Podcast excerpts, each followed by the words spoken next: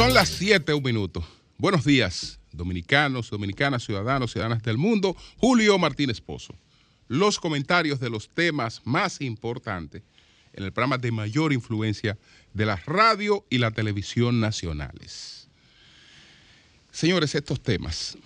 La muerte de Bello Andino y la página en blanco de Balaguer.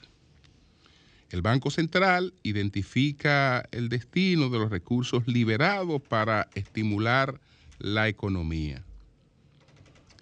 El PLD, y esto a propósito de lo que planteaba Virgilio ayer y, algo que se planteó aquí, pero el PLD, el PLD debe definir de inmediato el tema de la candidatura en Santiago de los Caballeros.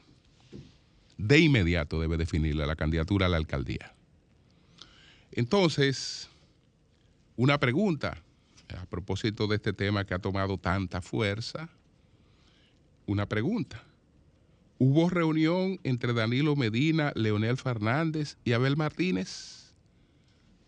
Me lo planteo como una pregunta para entonces eh, expresar eh, mi pare- mis pareceres sobre esa, sobre esa situación y me referiré también a la necia realidad, la necia realidad del sector eléctrico, la necia realidad del sector eléctrico. Entonces, señores, quiero agradecer en nombre de todo el equipo de El Sol de la Mañana, eh, pues las atenciones recibidas en el día de ayer, la acogida recibida en el día de ayer en el hogar de Francisco Javier y de su esposa Yani y sus hijas.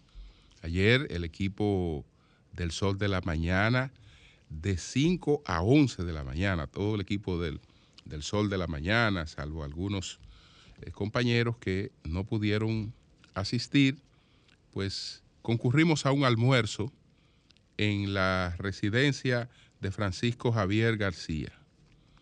Y pues ahí eh, eh, hablamos de muchos temas interesantes y, y el, el- objetivo es sobre todo un, un encuentro con una persona eh, que para nosotros eh, ha sido sumamente importante desde que arrancó el sol de la mañana. Es más, es más, antes de la arrancada del sol de la mañana, eh, pues Francisco fue una de las personas más consultadas por nosotros y en lo que es este programa y su nombre hay aportes, hay aportes de él.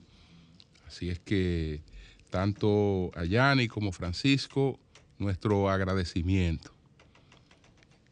No es un cumplido, uno se siente en su casa, en su casa.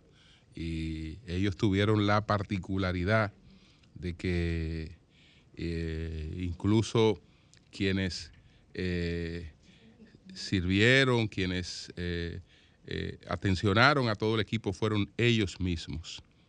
Eh, por lo general, cuando se invita a un grupo de personas a una casa, la gente trata de auxiliarse para el servicio de las personas, pero ellos quisieron darle este, este detalle, que era un encuentro íntimo entre esa familia y el equipo del Sol de la Mañana. Y así realmente nosotros lo, lo sentimos. Así es que muchas gracias y que, que se repita pronto. Que se repita pronto, porque la verdad es que eh, quedamos eh, realmente muy, muy satisfechos. Entonces, señores, vamos a entrar en materia. Vamos con eh, estos temas de inmediato que hemos, que hemos planteado.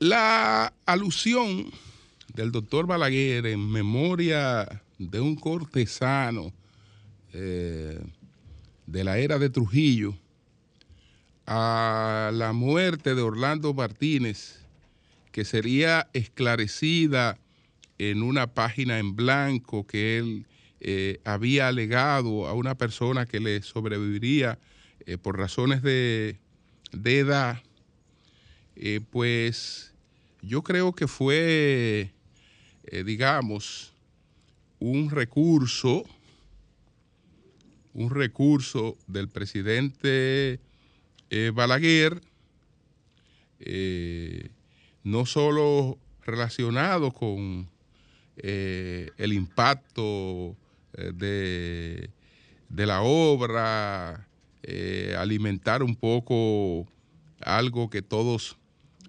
deseamos casi siempre, eh, aunque lo neguemos, que es un poco, es un poco de curiosidad, es un poco, es un poco de morbo, y además para eh, dejar interrogantes, dejar cosas abiertas sobre ese, ese asesinato de Orlando Martínez. Particularmente nunca he creído en que existió ese testimonio escrito que él habría dejado.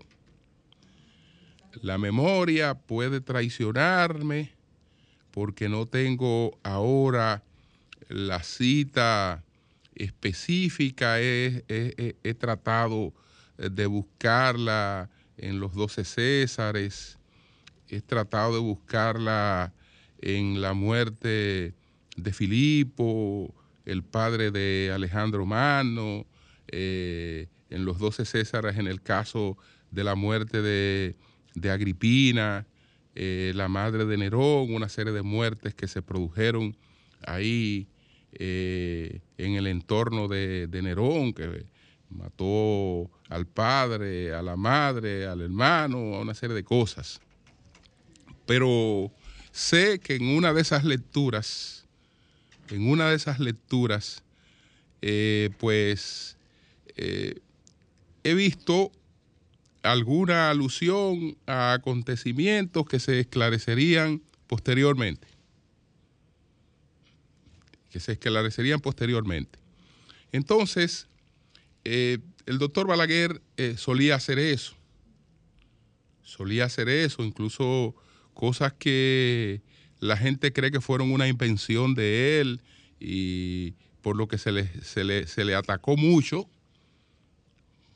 cuando aquello de que la constitución era un pedazo de papel, pues mucha gente decía, pero este hombre cree que la constitución es un pedazo de papel y dijo que la constitución es un pedazo de papel. No.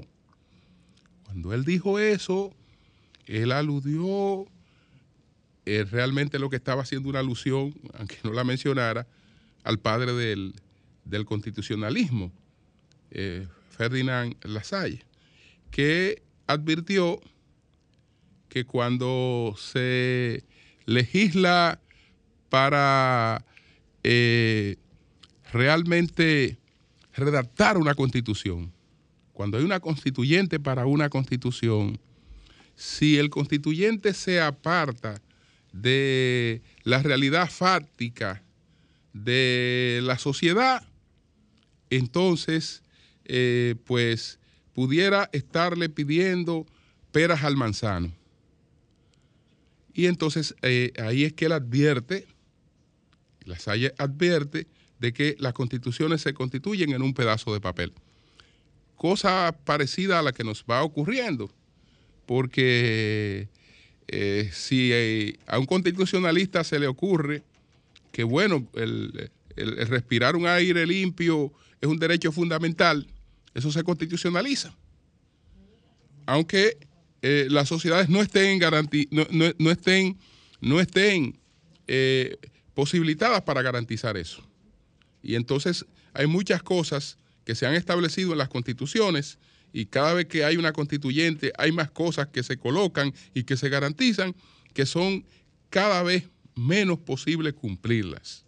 Y entonces a eso era que se refería la Salle que después se le atribuyó a Balaguer. Entonces yo no creo que existiera nunca esta, esta página en blanco, ahora nosotros ayer cuando conversábamos con Claudio de los Santos, que era una persona muy cercana a Bello Andino, le preguntamos por el tema este de la página en blanco, porque si alguien pudiera haber tenido esa página en blanco, era Bello Andino. Y realmente esa página nunca apareció. Si se la habría dejado a Bellandino con la finalidad de que después de la muerte de Balaguer, de la que ya eh, han pasado más de 20 años, eh, pues se produjera la publicación, pues no era verdad que Bellandino iba a dejar de cumplir con esa esa misión. Eh, aunque hay una característica, hay una característica eh, de, estos, de estos personajes. Eh, ninguno ha escrito una memoria, toda la vivencia de estas personas que, algunas de las que fueron parte de el régimen trujillista, después estas personas que también tuvieron mucha cercanía con Balaguer, todos se han llevado a la tumba. Eh, realmente eh, muchas de las informaciones de Estado y muchas de las cosas del quehacer nacional que ellos eh, han manejado. Entonces, desde mi punto de vista, esa página nunca existió, desde mi punto de vista.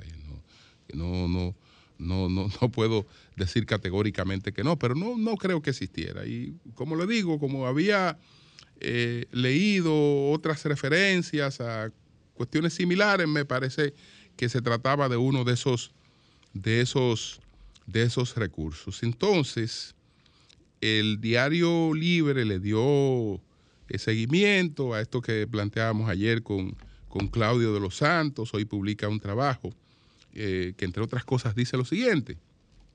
Con la muerte de Rafael Bello Andino, se diluye aún más la posibilidad de que la hoja en blanco que el expresidente Joaquín Balaguer dejó en su libro Memorias de un cortesano de la era de Trujillo con respecto al crimen del periodista Orlando Martínez se complete. Este misterio debió ser revelado el pasado año, cuando precisamente el pasado 14 de julio se cumplió, se, cumplió 21 años de la muerte del líder reformista y 34 años desde que prometió que alguien develaría las informaciones respecto a la muerte del periodista. Esta página se inserta en blanco. Durante muchos años permanecerá muda, pero un día hablará para que su voz sea recogida por la historia. Esta cita forma parte del libro que fue escrito por Balaguer en 1988 y que se refiere al asesinato del periodista Orlando Martínez que ocurrió eh, en el año de 1975. En alguna ocasión, Rafael Bello Andino cercano colaborador del expresidente Balaguer, quien falleció este miércoles 19, había asegurado que sería el pasado año cuando esa hoja debía llenarse. Bueno, si Balaguer dice que eh, la dejó, Bello Andino no va a decir que no existe la página, porque eh, hay eh, un cierto compromiso de lealtad, pero fíjense que la página no, no aparece. Entonces, ¿por qué razón no haber cumplido con esa, con esa misión? ¿por qué no haberla cumplido? Sin embargo, con el pasar de los años, la suerte que tuvo el caso en los tribunales de justicia dominicanos, muchos políticos personalidades consideran que el secreto que guarda la página en blanco empieza a perder sentido. Y entonces aquí aparece lo que dice José Miguel Castillo Pantaleón, que cree que el contenido que pudiera haber tenido esa página se refiere a la segunda investigación que se hizo, aquella investigación que encabezó el jefe de la policía, Pérez y Pérez. Eh, dice que eh, sí, la, dice que Juan Miguel Castillo Pantaleón, quien como juez instrumentó la investigación que llevó al banquillo los acusados a varios militares y civiles, considera que esa página en blanco a la que hacía referencia era una segunda investigación que ya por distintos medios y distintas personalidades y distintas personalidades, entonces eh, se había, se había realizado. Eh, la, era, era, una segunda investigación que ya por distintos medios y distintas personalidades eh, habían expresado haber conocido quiénes eran los responsables. El decreto que designa al nuevo jefe de la policía en julio de 1975 incluía el encargo de dar con los responsables del crimen, que era así, que era el jefe de la policía era Ney Nibar. Sí, Neini Barceja, Neini Barceja, sí, sí, ciertamente. Entonces, esa, esa, esa es la situación. Ya, ya veremos por qué con Bello Andino realmente desaparece. Eh, eh, quién habría podido tener esa página. Una vez se, especuló que pudo haber sido Fon Bernal, el propio Fon Bernal eh, le sacó mucho provecho a eso y gozaba con esa cuestión, pero en definitiva la página en blanco no aparece. La página en blanco no aparece. Entonces, señores, miren, esta información que ofrece el Banco Central, vamos a detallarla porque nosotros hemos insistido mucho en, el asunto este de, los fondos eh, que se liberaron y su, y su destino. Yo creo que hay que reconocer algo. Héctor Valdés Albizu eh, ha tratado de colaborar al máximo con la posibilidad de que la economía dominicana eh, alcance recuperación. Después de las medidas de encarecimiento eh, de eh, las tasas de crediticia, pues esto, esto tuvo un efecto en la, en la economía. El, Banco Central tuvo que eh, subir varias veces el tipo de, interés eh, porque la Reserva Federal de los Estados Unidos estaba, estaba en lo propio y como una de las causas de la inflación, la primera que se identifica casi siempre es de origen monetario, eh, pues eh, se buscó reducir la, inflación en la República Dominicana y en el mundo, sobre todo en Estados Unidos, reduciendo el circulante. Y hubo un conjunto de medidas dirigidas a, eh, ese objetivo. Realmente hubo un logro en la reducción de la inflación, pero eh, ese logro también llevó a ralentizar la economía.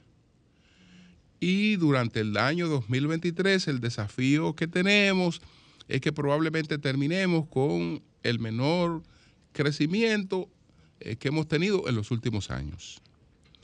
Que a mediados de este año la economía dominicana eh, ha crecido eh, poco más de un punto. Entonces no es la economía que te crece cuatro, que te crece cinco, etcétera. Y todas estas medidas que se han tomado de inyectar, de liberar fondos, buscan esos objetivos. Entonces, el Banco Central resume de manera siguiente. Dice que eh, estas medidas aprobadas por la Junta Monetaria en junio del 2023 eh, para ser canalizadas por las entidades de intermediación financiera a los sectores productivos, hogares y MIPIMES ascienden a unos 89 mil millones. 55 mil millones de esta facilidad de liquidez es rápida y 34 mil millones de recursos de encaje legal. Entonces, de acuerdo con un cuadro, de acuerdo con un cuadro, entonces 28.671 fueron a parar al comercio, 9.662 fueron a parar a la MIPYME, 5.976 eh, a los, a los hogares, 5.680 a la construcción, 5.273 a la manufactura, 1.076 eh, a los préstamos hipotecarios, 858 al sector agropecuario y 1.545 fueron a otros sectores. Es decir, el Banco Central demuestra trata de demostrar que eh, hubo una distribución real de estos, de estos eh, recursos. Entonces, eh, ese es el documento que, está publicado, que ellos publican en el día de hoy, recursos desembolsados por el Banco Central para sectores productivos, hogares y MIPIMES, que alcanzan 58.741 millones en 9.662 millones para la micro, pequeñas y medianas empresas. Ahí está el documento para quien quiera otros detalles de esta, de esta eh, documentación, de esta publicación que hace eh, pues el, el, Banco Central. Bueno, en su comentario ayer Virgilio Feli eh, criticó el hecho de que se produjera una rueda de prensa en Santiago abogando por la definición de la candidatura a la alcaldía y los dirigentes que encabezaron esta rueda de prensa se decantaban por proclamar a Víctor Fadul como el alcalde a la alcaldía de Santiago. Y Virgilio criticaba esto porque decía que violaba una regla. La regla es que se acordó que en octubre el PLD, mediante una encuesta, definiría esa situación. Cuando Virgilio dijo eso, yo digo, bueno, es verdad, que eh, con esa ocurrencia se viola ese, ese acuerdo. Pero la política, señores, se nutre de realidades. Después, tanto en la conversación con eh, Francisco Javier García en el día de ayer, como con otros dirigentes del el PLD que nos llamaron, eh, nos pusieron al tanto de cuál es la situación y la situación realmente obedece a la realidad política. Un partido no juega solo en, el escenario político. Por lo tanto, está también condicionado a lo que ocurre en los otros partidos. Entonces, ¿qué ocurre? El PLD deja eso para octubre, en caso que lo deje para octubre, para escoger un candidato, cuando el PRM ya escogió un candidato y un candidato bueno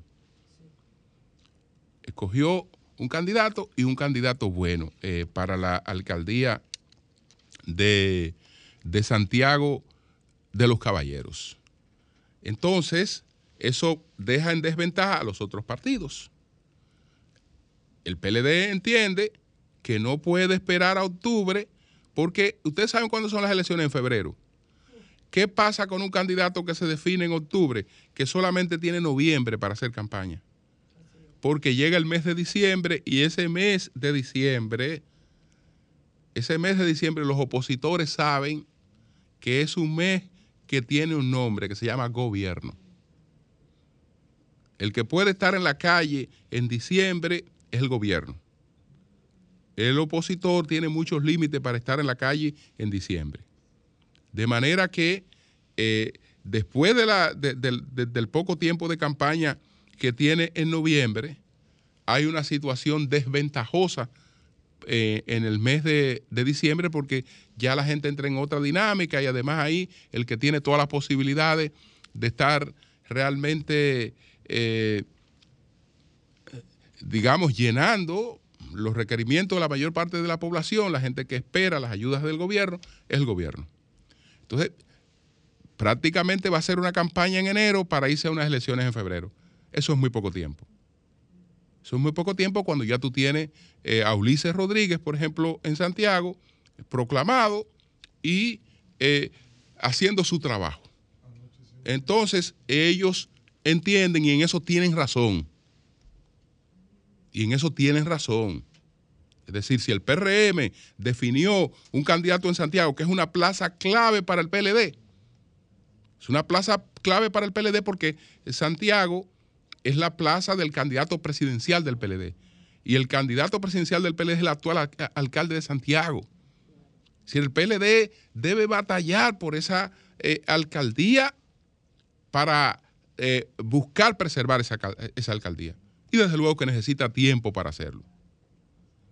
Necesita tiempo para hacerlo. Entonces, eh, yo creo que eso es correcto, que ellos hagan lo que tienen que hacer. Y eh, en estos momentos, en estos momentos es claro que quien está mejor posicionado es Víctor Fadul. Entonces, en política se hace lo que, lo, que hay que hacer en función de los intereses de un partido. Lo del país debe empezar, pero en, este caso lo que estamos hablando es de competencia entre los partidos. Lo que está en juego son los, no son los intereses del país, sino son los intereses de los partidos ahí lo que está en juego. Entonces, desde el punto de vista político, eh, el PLD debe definir ese tema y definirlo de manera categórica y definirlo con tiempo. En eso tienes razón. Y sabe la, la estima de que tenemos por Jeffrey Infante que ha hecho un gran trabajo, pero en su caso él está contra el reloj porque él, necesita de más tiempo para dar a conocer sus virtudes que las tiene, igual que, Víctor Fadul. Lo que no tiene es el nivel de, conocimiento que tiene, que tiene Víctor Fadul. Pero eh, usted no puede eh, dejar eh, poner por encima la conveniencia de una candidatura o de otra candidatura que, eh, que estén por encima de las conveniencias del partido. Entonces el PLD ahí tiene una realidad que tiene que definirla de manera categórica. Entonces, ok, otro tema, otro tema, vamos a ver otro tema. Hubo una reunión entre Danilo Medina, Leonel Fernández y Abel Martínez Señores, desde hace un tiempo, desde hace un tiempo, se han dejado correr rumores de supuestas reuniones entre Leonel Fernández y Danilo Medina. Hace un tiempo se habló de una reunión que se habría producido en la capital aquí con la mediación de, eh, pues, Miguel Vargas Maldonado, que todo el mundo sabe que ha estado trabajando en eso y que ha procurado, ha procurado por distintos mecanismos y de manera directa con ambos líderes reunirlos. Miguel Vargas ha procurado reunirlos. Entonces, eh, hace un tiempo se habló de que esa reunión se habría producido en la capital.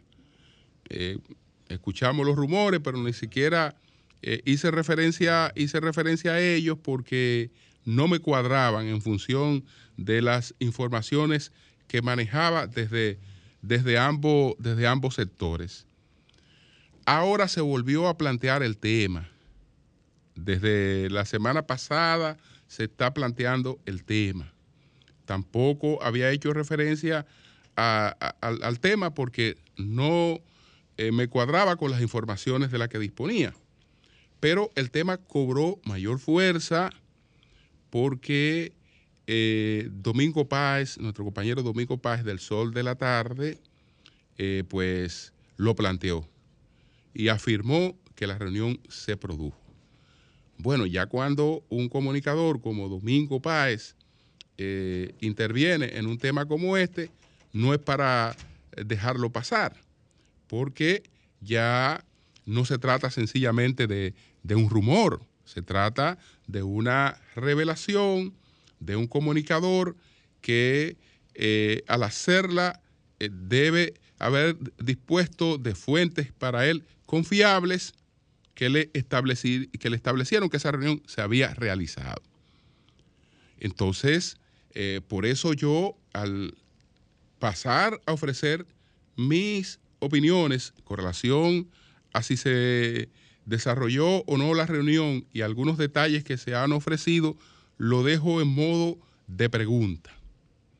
Lo dejo en modo de pregunta porque en modo alguno quiero poner en duda las fuentes de Domingo Páez, que si él eh, pues avaló y se ha referido a una información es porque él confía en eh, quienes le sirvieron esa, esa información. Entonces, conforme a las fuentes de las que dispongo, conforme a las, fuentes, a las fuentes de las que dispongo, yo no creo, pero esas son eh, mis fuentes, ¿no? Y repito, mi opinión. mis fuentes y mi opinión.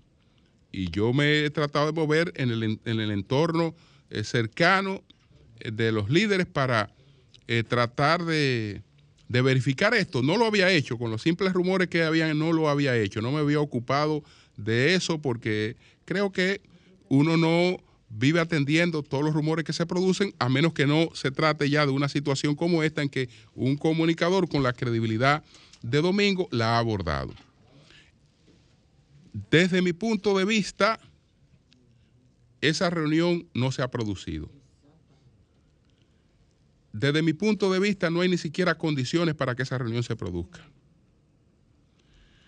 No se ha producido desde mi punto de vista. Y uno sabe que estas informaciones con carácter político, eh, cada vez que eh, nos arriesgamos a ofrecerla, sabemos que eh, nos exponemos a que existan diferentes versiones.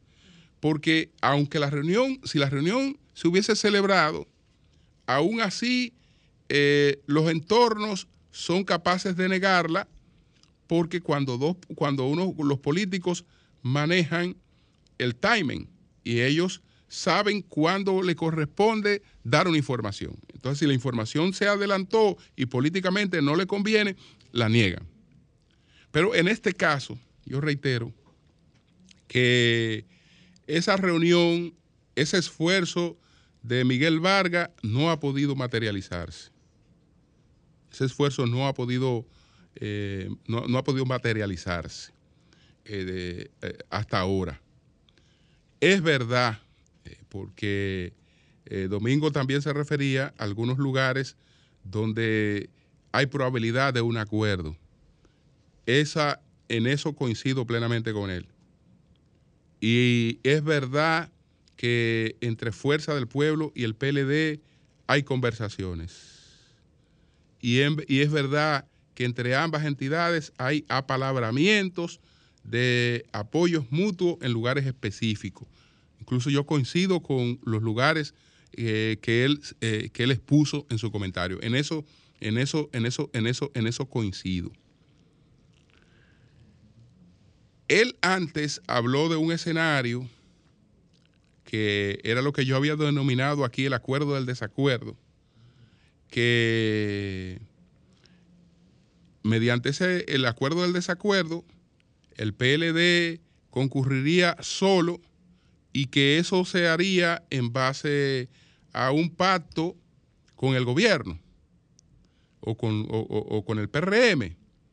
Entonces, en ese pacto, supuestamente, el PLD estaría eh, pidiendo la destitución de los fiscales eh, y la no persecución de los familiares de Danilo Medina.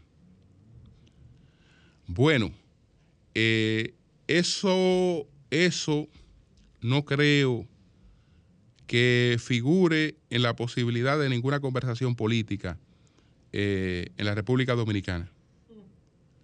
Por una razón, y esa es una de las ventajas que yo creo que tiene la República Dominicana. Una de las ventajas que tiene la República Dominicana es el compromiso que tienen sus principales líderes con el sistema político, y esos líderes saben que una, un acuerdo que lleve a quitar o a destituir el Ministerio Público con el nivel de popularidad, con la valoración que tiene en amplios sectores de la sociedad, sería catastrófica para el sistema político sería catastrófico para el sistema político. Cuando emitimos cuestionamiento a lo que ha hecho el Ministerio Público, lo, hacemos o lo hago en el ánimo de equilibrar el debate, de equilibrar el debate, de poner, de, poner otra, otra cara en el debate. Nunca nunca con la pretensión de buscar una sustitución de ese Ministerio Público, porque eso no le conviene absolutamente a nadie. La República Dominicana ha tenido la virtud de ser el país que ha, que ha preservado la mayor fortaleza del sistema político en la región. Y realmente ese trabajo del Ministerio Público, con todos los cuestionamientos, que se puedan hacer tiene un papel y ha tenido un rol en la sociedad. Que esos políticos saben que ponerlo en juego, que ponerlo en juego sería afectar, afectar su propia base de trabajo político y eh, aumentaría, aumentaría eh, realmente el descrédito del sistema político y facilitaría que outsiders outsider puedan venir al proceso político, que hasta ahora eso ha sido imposible en la República Dominicana. Todo el que tiene posibilidades aquí de gobernar o que, se está disputando el poder aquí, eh, viene del sistema político y, está sustentado por un partido político del sistema. Aquí no ha habido posibilidad de inventos. No ha habido posibilidad de inventos. Entonces, una de las cosas que eh, garantiza eso es que la sociedad eh, crea eh, que hay realmente persecución a la corrupción, que hay una serie de cosas. Si esa credibilidad se afecta, los propios políticos también serían ampliamente perjudicados. Entonces, yo particularmente creo que eso no estaría, no hay la posibilidad de que eso esté en ninguna mesa de negociación. Eso en sentido general. Y en sentido particular, por lo que conozco de Danilo Medina, y en eso meto mi mano en candela, sería incapaz, absolutamente incapaz. Danilo Medina primero se da un tiro antes de ir a una mesa a plantear de que eh, eh, no se persiga a su familia o que no se haga esto, que no se haga lo otro. Es decir, a, plantear ese tipo de cosas, no. No. Fíjense que durante mucho tiempo, cuando esto estuvo limitado eh, realmente eh, a él, a su entorno, a la familia, se ocupó de que el partido agotara otra agenda, que no, que no se involucrara en eso. Entonces, no es verdad que Danilo Medina de manera particular plantearía una cosa como esa. No, el, Danilo Medina que yo conozco nunca haría eso. Nunca lo haría. Nunca lo haría. Entonces, desde luego, estamos hablando de, hechos políticos, de informaciones y de, de fuentes políticas. Y en esto siempre estamos expuestos a distintas, a distintas versiones. Al ofrecer la que siento, la que eh, tienen el aval de, la fuente de la que dispongo, que son distintas a la fuente de la que dispone cualquier otro comunicador de, prestigio, pues estoy, me estoy avalando en eso. Yo no estoy, yo no estoy proclamando es realmente eh, eh, una, una, verdad absoluta. Yo estoy, dando mi opinión sobre eso, que puede ser distinta a otras opiniones. Entonces, esa es la situación con relación a ese, a ese tema. E incluso en términos particulares, y me excuso por esta revelación, eh, después de la marcha, etcétera, eh, Danilo, que su salud en el otro aspecto eh, ha ido muy bien. Prácticamente no, ha podido salir de su casa. Ha, salido de su casa al laboratorio de referencia por una gripe que lo ha atrapado de manera dura. Manera dura. Entonces, señores, por razones de tiempo, los otros temas que planteé no lo voy a poder desarrollar. Me quedo en esto en que desde mi punto de vista, con las fuentes de las que dispongo, el esfuerzo de Miguel Vargas por tratar de reunir a Leonel Fernández y a Danilo Medina no se ha concretado. Y no creo que hasta este momento estén dadas las condiciones para que eso se concrete. Y tampoco eh, eh, creo que Abel Abel Martínez en un momento en el que eh, busca reafianzar su, candidatura eh, poner a crecer su candidatura, participe en este tipo de reuniones. No lo creo.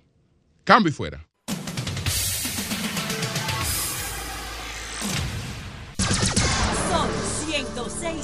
106.5. Bueno, señores, desde ayer una avería interna de Claro. Atención, Claro. ¿Todavía? Pónganse en eso, Claro. Pónganse claro. Pónganse claro, Pónganse claro. claro. Claro, pónganse claro. Una avería interna de. Claro eh, tiene afectadas nuestras líneas y eso nos impide eh, tomar llamadas. Así es que nosotros vamos a continuar de inmediato con comentarios. Buenos días, Marilena, adelante. Buen día, Julio. Muy buenos días a todos. Miren, señores, eh, hoy vamos a recordar a Gregorio García Castro, a. Ustedes saben que en este mes de marzo se cumplieron 50 años de su asesinato.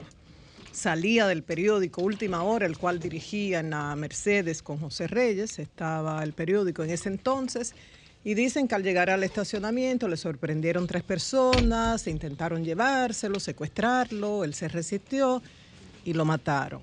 Tres disparos. ¿Y por qué estamos recordando hoy, precisamente, no estamos en marzo, a Goyito, a Gregorio García Castro? Porque hay tres nietas de él que están solicitando ayuda. ¿Y por qué?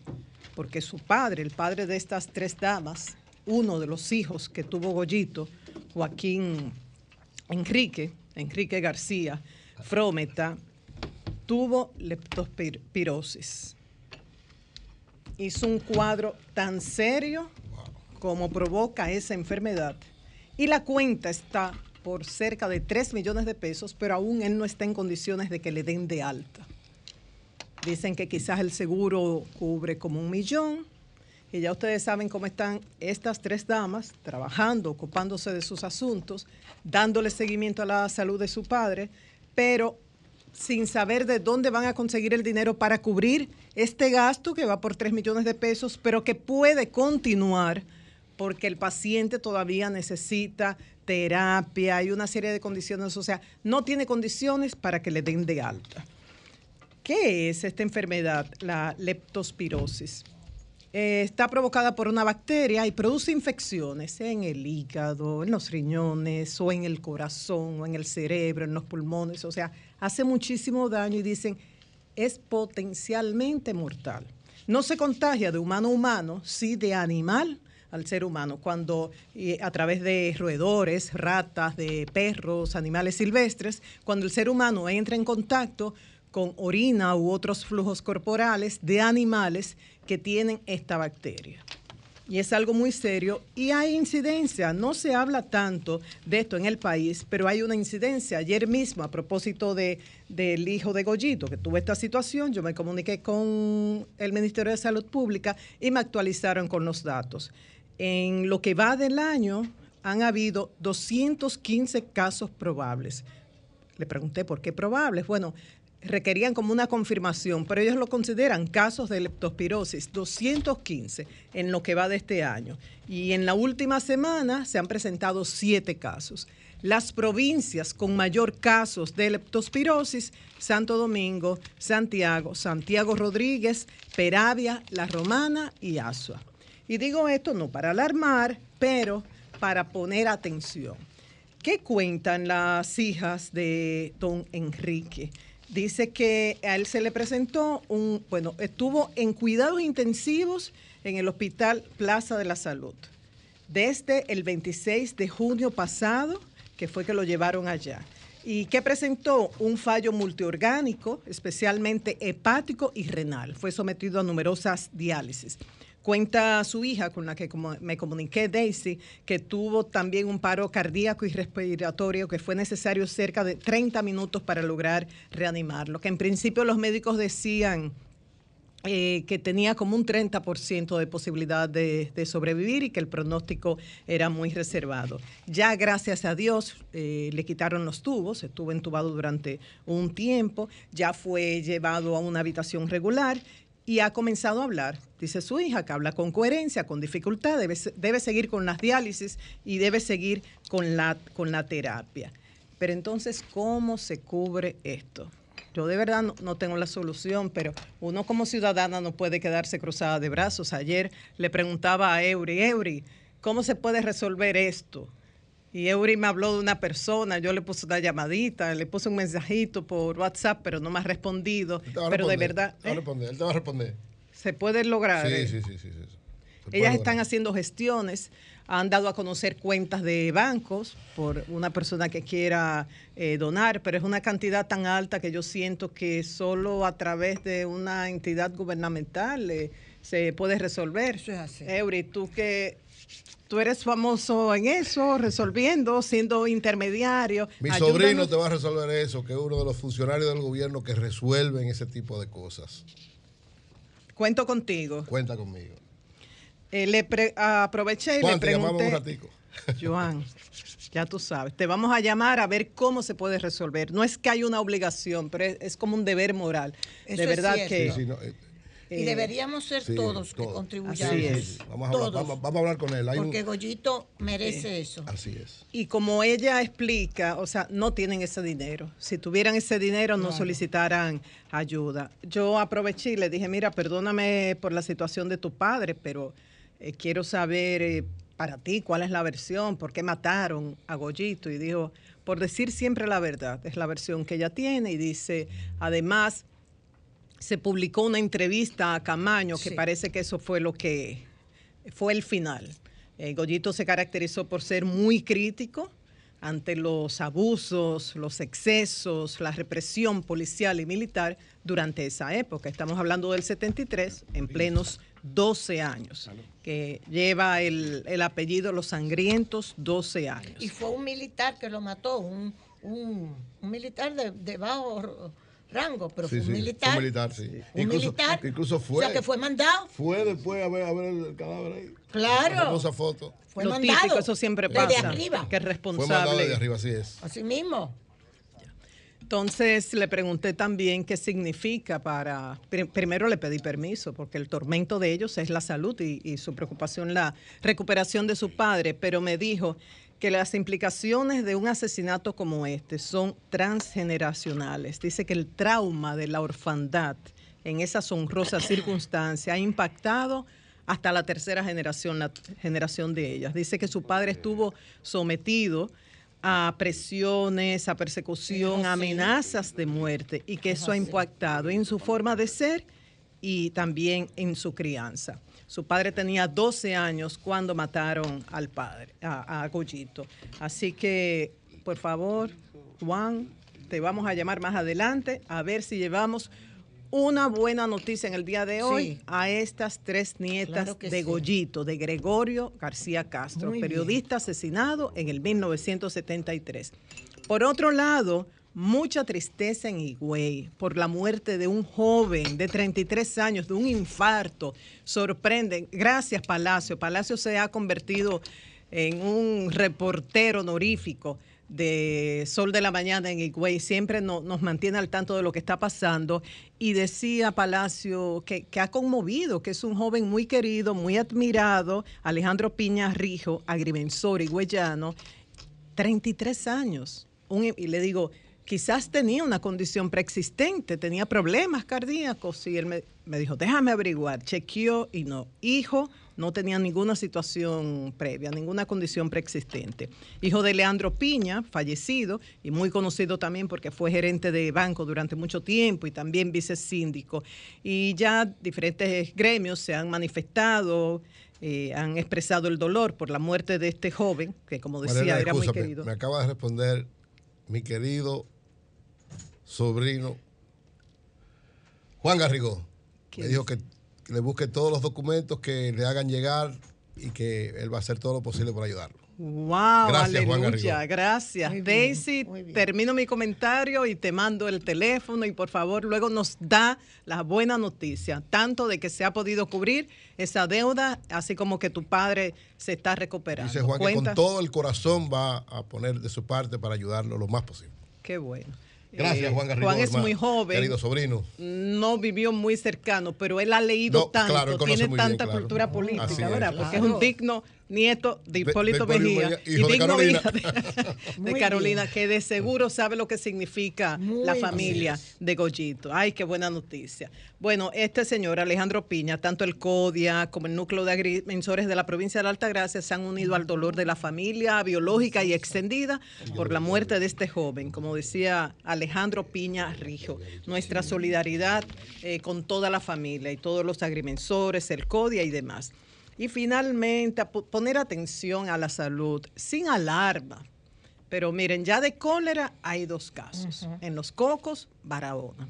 Hubo cerca de 10, 12, 15 personas con episodios de diarrea, pero luego se determinó que era por otras causas.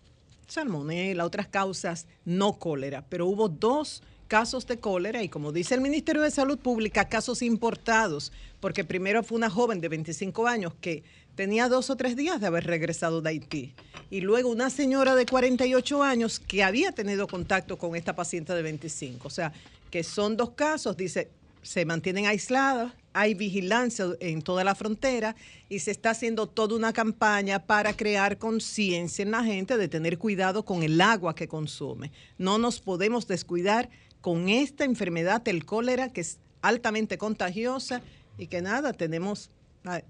¿Qué vamos a hacer? Lo tenemos ahí con tantos haitianos que vienen, van a, a su país, regresan. Eso es un problema permanente. Y el COVID también.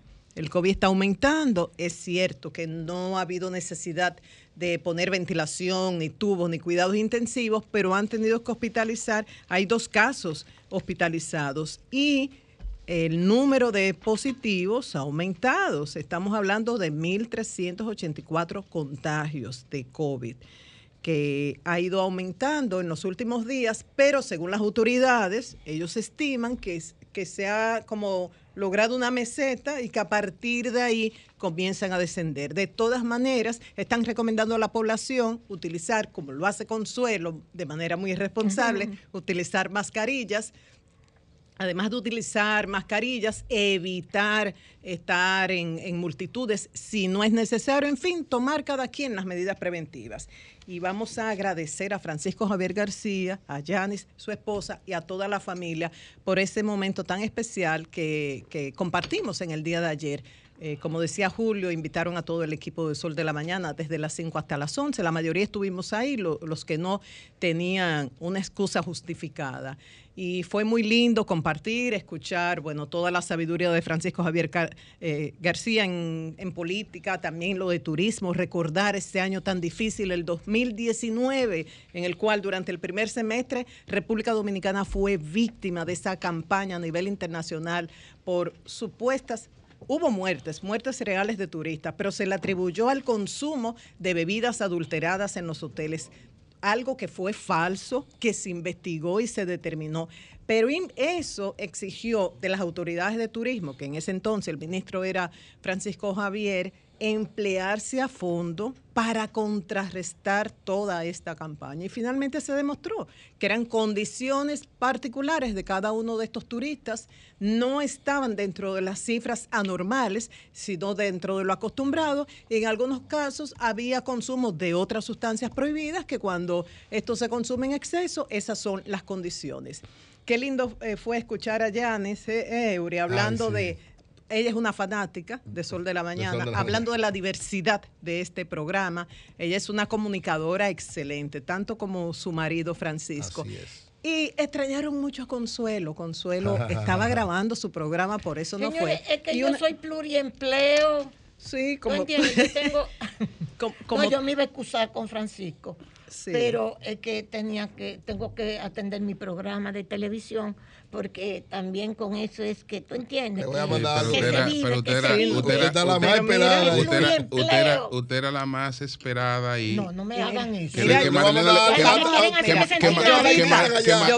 Vamos a ver, Yanis Bell. ¿Qué es lo que cuente. me quieren hacer sentir mal? Yanis Bell es una de las Eh, hijas de las hijas de- que es fanática de Consuelo de. Pradel y caracteriza a Consuelo. Vamos a ver una muestra ya para terminar. Gracias. Yanis Bell. A la hija de protesta. Señores, buenos días.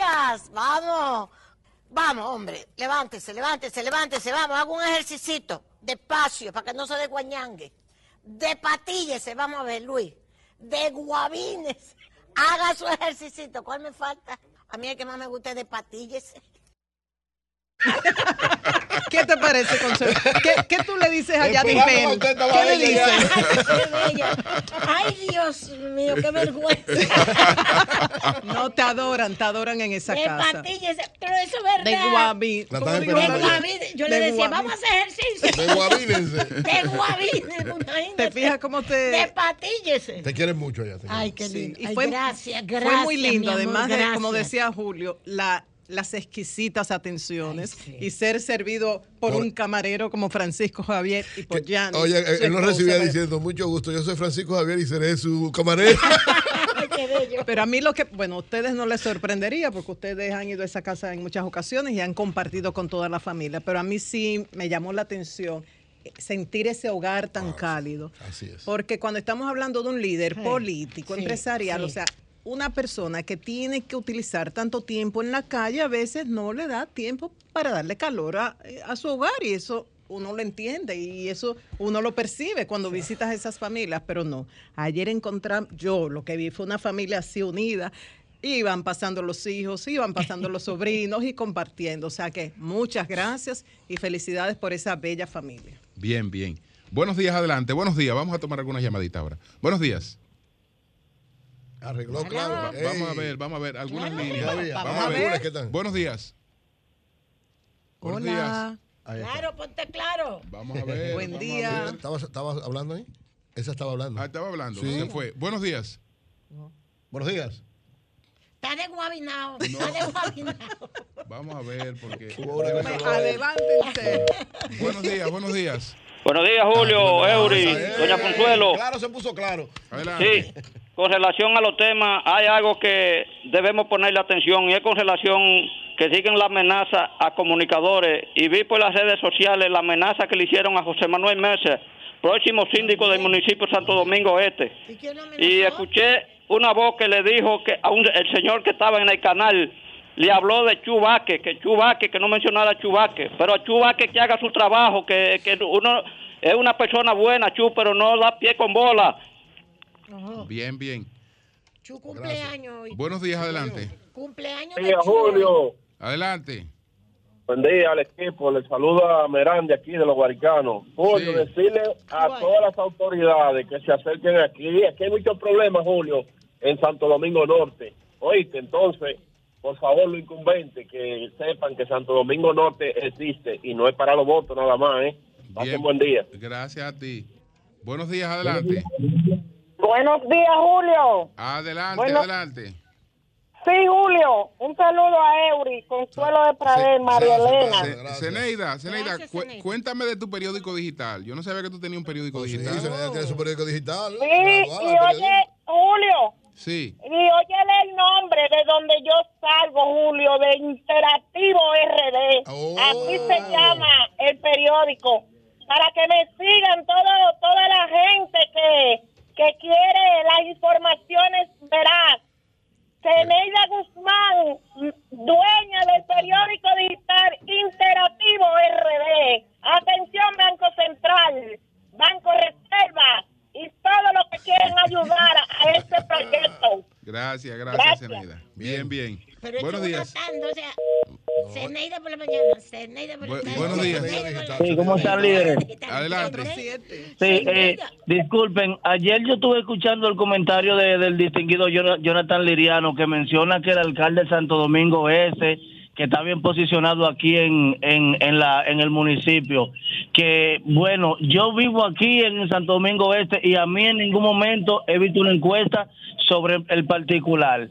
Segundo, yo creo que mi esposa y yo estamos casi dejados porque eso es diario que voy a botar la basura, voy a botar la basura, voy a botar la basura. Y yo vivo en Villa Tropicalia, cerca de la carretera Mella, que el camión antes pasaba casi todos los días, por no decir diario. ¿Entiende? Entonces, eh, yo en verdad no entiendo, pero cada quien defiende lo que le conviene. Esa es la realidad de la vida. Bueno, pues gracias por no escucharme. se dejen por eso. Bueno, buenos días, adelante. más. Buenos días. Buenos días, adelante. Bueno, cambio y fuera.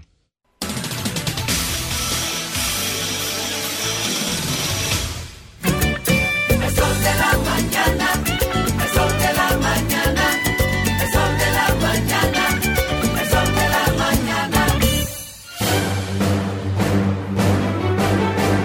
Y ahora, un boletín de la gran cadena RCC Media.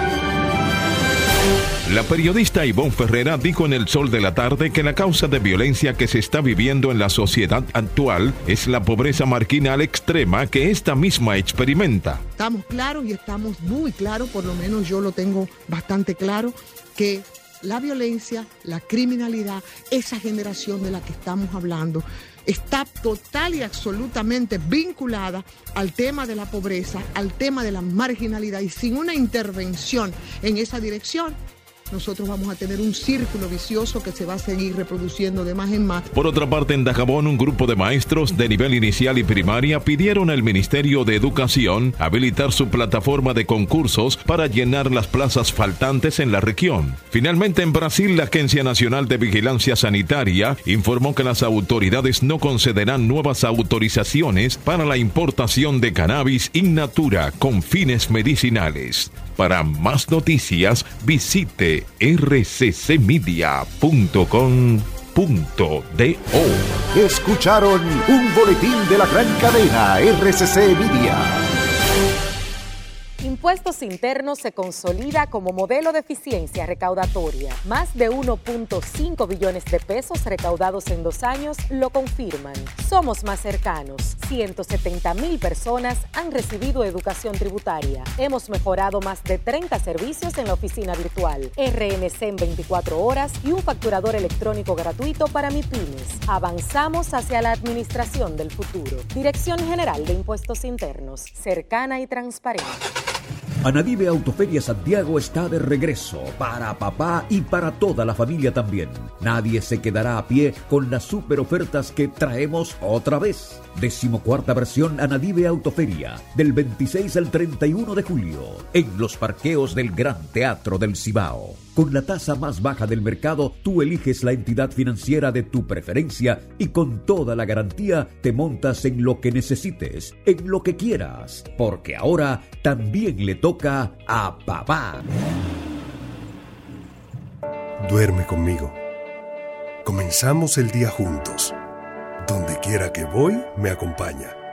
Y me energiza después de mucho esfuerzo. Me espera en casa, lista para seguir la faena. Agua coactiva mineralizada con calcio, magnesio y potasio. Y la coactiva alcalina nos mantienen más que hidratados todo el día. Por eso es que aquí hablar de agua Orvis es hablar de la mejor agua. Este jueves 20, ven a votar dos por Miguel Baloy en Agrimensura y dos en Arquitectura en todas las delegaciones y regionales del CODIA. Te esperamos. Recuerda, vota dos por la dignidad del colegio.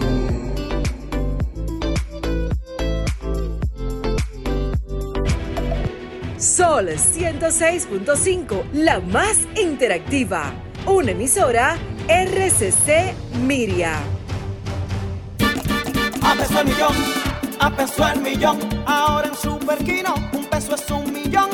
Todos los días, no te pierdas eso. 25 millones por 25 pesos. Y hay mucho más. Además de los 25 millones que ganas al acertar 10 números, oigan la bulla. También ganan los que aciertan con 9, 8, 7, 6 y 5. Y si no pegas ninguno, ganas 80 pesos por cada 25 pesos jugados. Super Kino de la ISA, el único juego que si te pelas, ganas.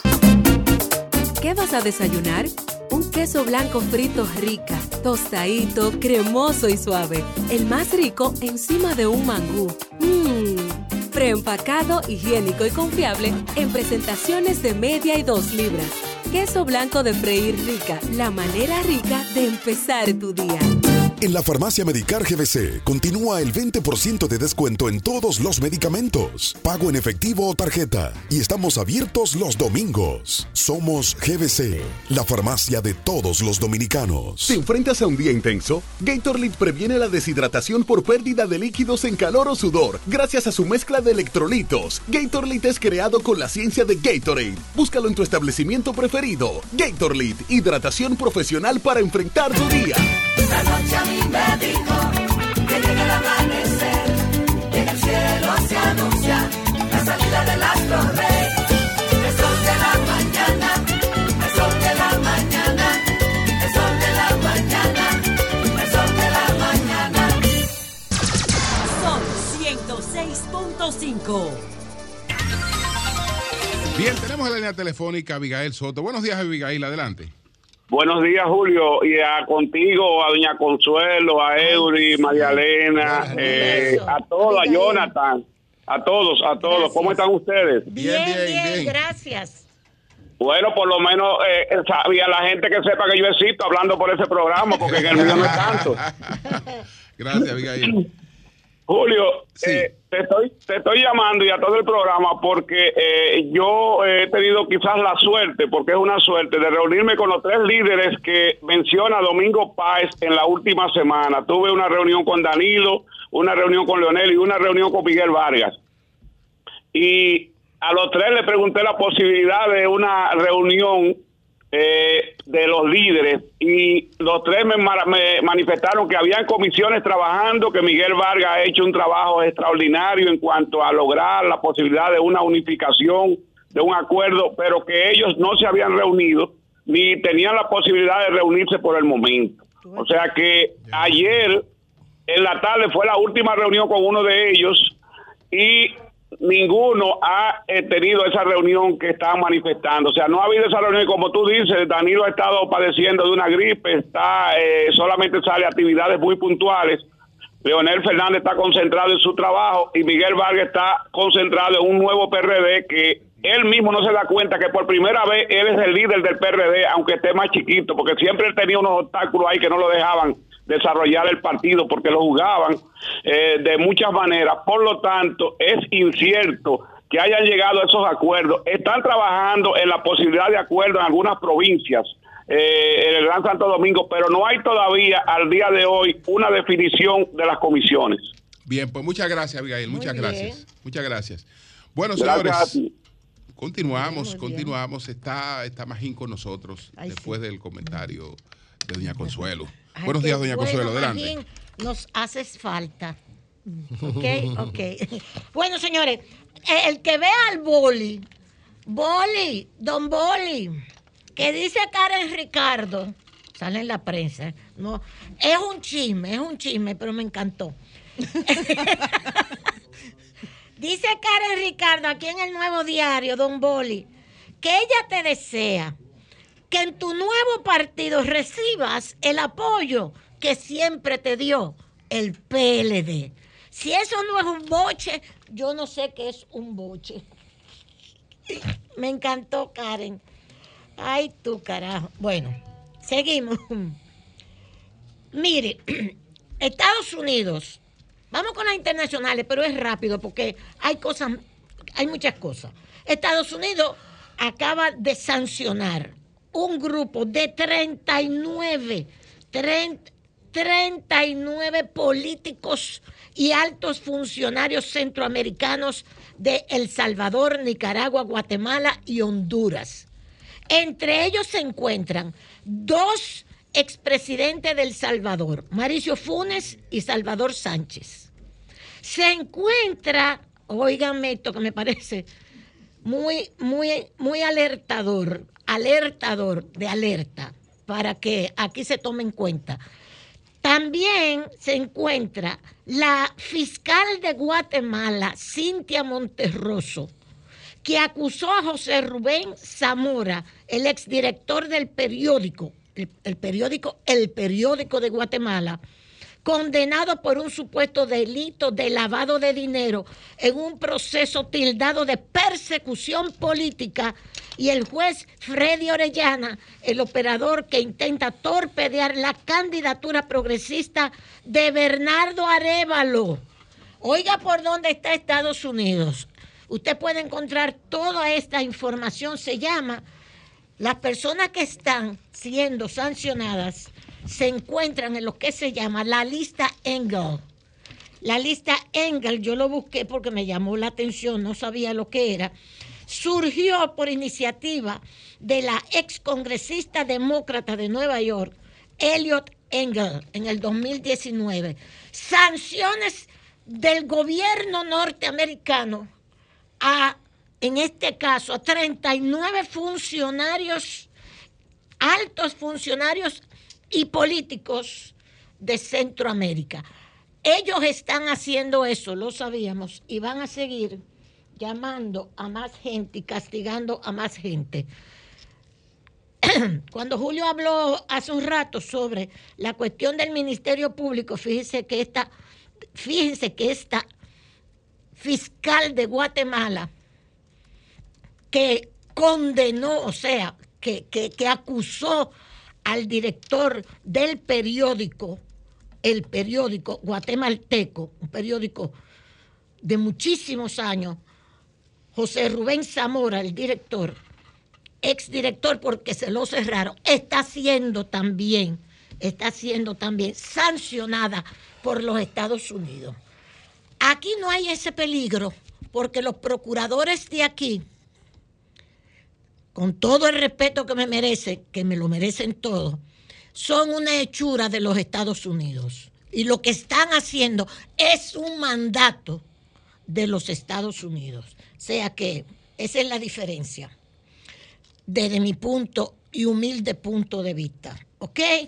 Ok, por eso le hicieron un homenaje a la señora Jenny Berenice, que por cierto no se lo hicieron a Miriam, la embajada norteamericana, un premio, un reconocimiento que le hicieron hace unos cuantos meses atrás. No se lo hicieron a doña Miriam, pero a ella sí. Se lo merece, usted se lo merece.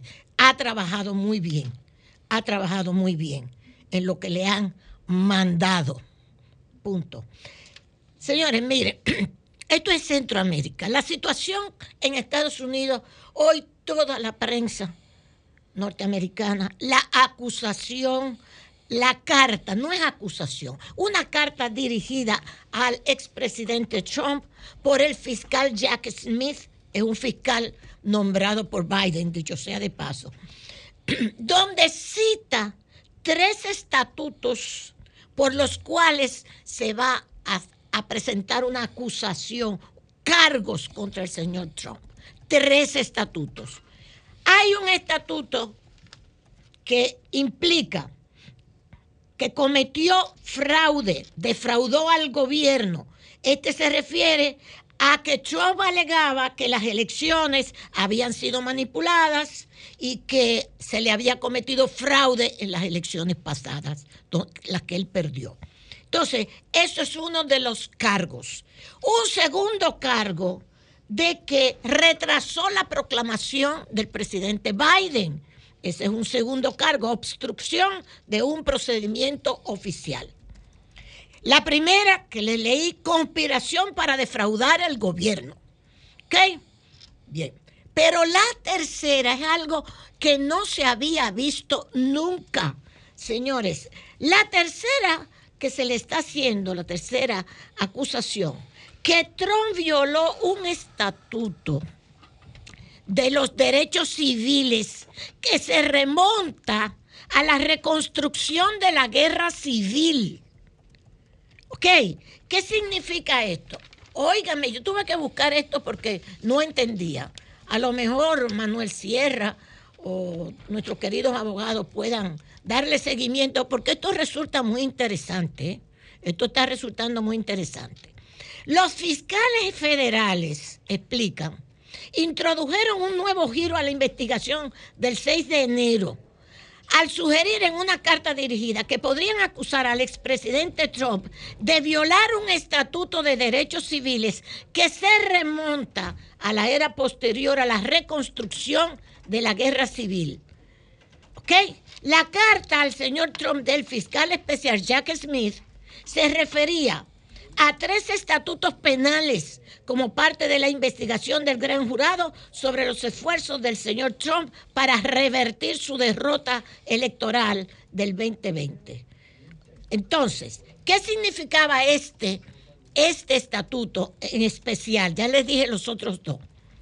La tercera ley penal citada en la carta fue una sorpresa la sección 241 del título 18 del Código de los Estados Unidos que tipifica como delito que las personas conspiren para lesionar, oprimir, amenazar o intimidar a cualquier persona en el libre ejercicio o goce de cualquier derecho o privilegio que le garanticen la Constitución o las leyes de los Estados Unidos.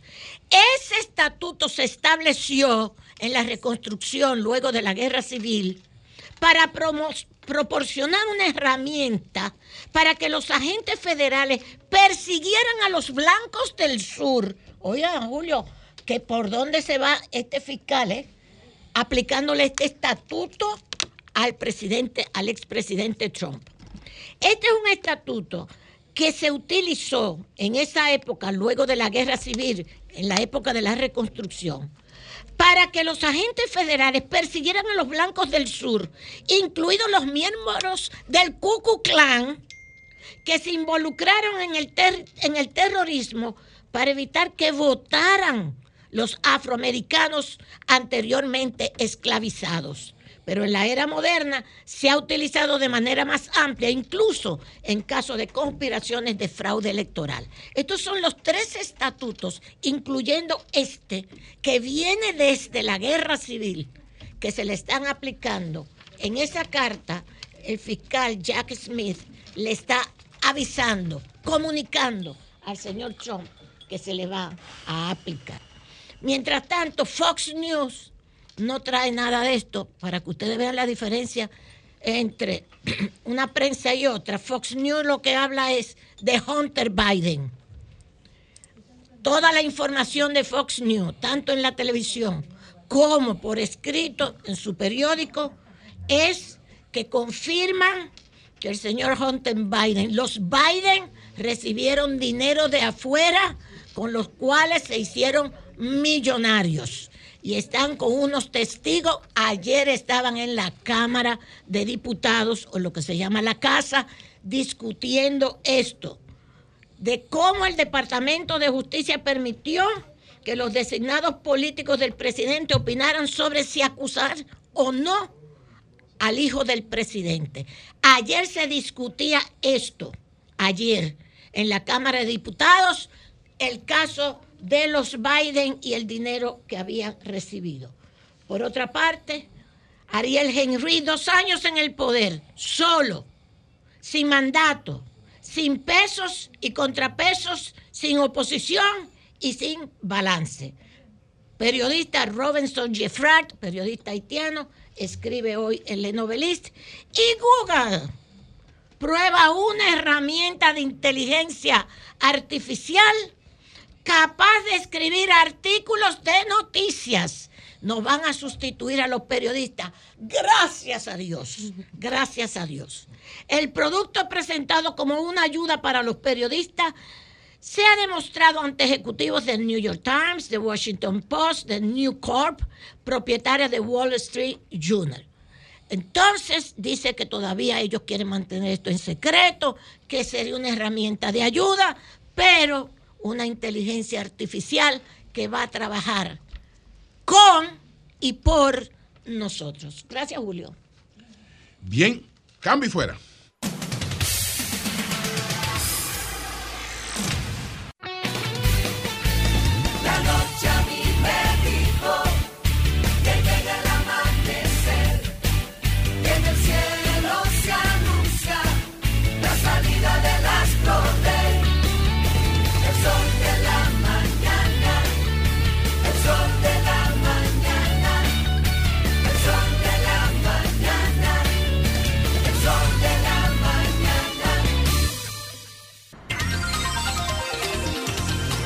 Magín Díaz está con nosotros. Magín, vamos a conversar de inmediato.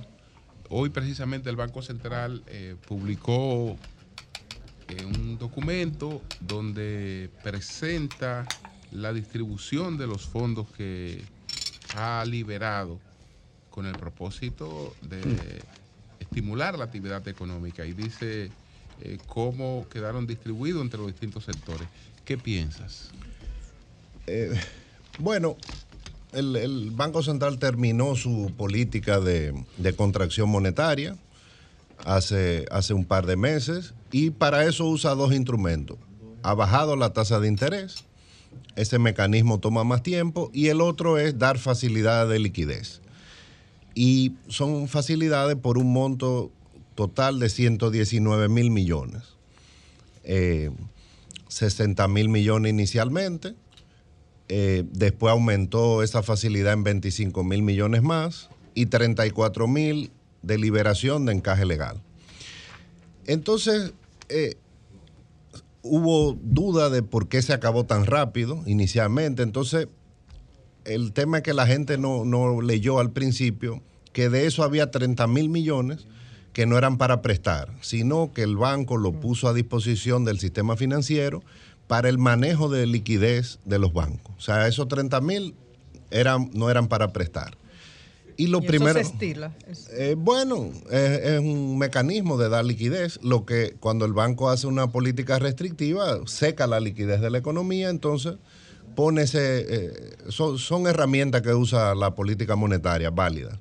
Sin embargo, Entonces, los mismos bancos que, Decían reci- que tenían que reci- liquidez. que recibieron eh, esos 30 mil eh, para liquidez, eh, para manejo de liquidez, eh, le están adelantando 25 mil al gobierno. Adelanto de impuestos. Sí, ya Hay como una contradicción. No, una- me está devolviendo lo mismo que me prestaste. No, contradicción no hay como un jueguito ahí. Sí, bueno, el, el ministro... Doble play. ¿Cómo es? ¿Cómo es? No, yo, yo sé lo que ha salido en los periódicos. Eh, bueno, ya se Sí. sabía Tú- tú desde hace varias semanas. Sí. Era como un rumor, pero ya el ministro de Hacienda lo confirmó. Lo confirmó, sí. Ya está registrado en la, como un ingreso en el mes de junio. Eh, el gobierno negoció un adelanto de impuestos de 25 mil millones. No es la primera vez. Eh, en el año 2021, tanto la Barrick Gold como el sistema financiero adelantaron impuestos. Eso fue una negociación que hizo el gobierno para, para evitar eh, la reforma tributaria en ese momento. Eh, realmente los adelantos de impuestos son una muy mala práctica. Eh, esa es la realidad, no son gratis, no sabemos ¿Qué si consecuencias hay- pueden tener? Mira, es que el gobierno o tiene que ajustarse eh, a sus ingresos o tiene que salir y endeudarse, que es lo transparente. El adelanto de impuestos es como un préstamo, eh, pero que se registra del lado de los ingresos, pero es un préstamo que, que no lo aprueba el Congreso, porque realmente te están eh, eh, dando dinero que no, no estaba Es previsto. una forma de evitar seguir más Claro. grande la. No, entonces, bueno, pero el- te bajan- los- y te bajan, cuando te dan ese adelanto, te bajan los impuestos, un porcentaje. O sea, una gracia. Bueno, eso es lo que se estila, que el que da adelanto de impuestos Claro. negocia Sí, algún tipo de descuento. una tasa de descuento. Ahora, eso significa más ingreso ahora, menos ingreso en el futuro. Claro. Entonces, bueno, yo creo que el, el gobierno lo que está haciendo es que está viendo que le falta dinero o quiere aumentar el gasto sin aumentar la deuda pública, sin aumentar los impuestos. Entonces, es algo, digamos, hasta que puede ser popular. Eh, consigo dinero sin aumentar los impuestos. Pero realmente es una mala práctica. Eh, eso de estar pidiendo adelanto, que no solo es a los bancos, hay empresas que me, ha- me han llamado y han dicho que también le están pidiendo A las adelanto grandes de empresas. impuestos.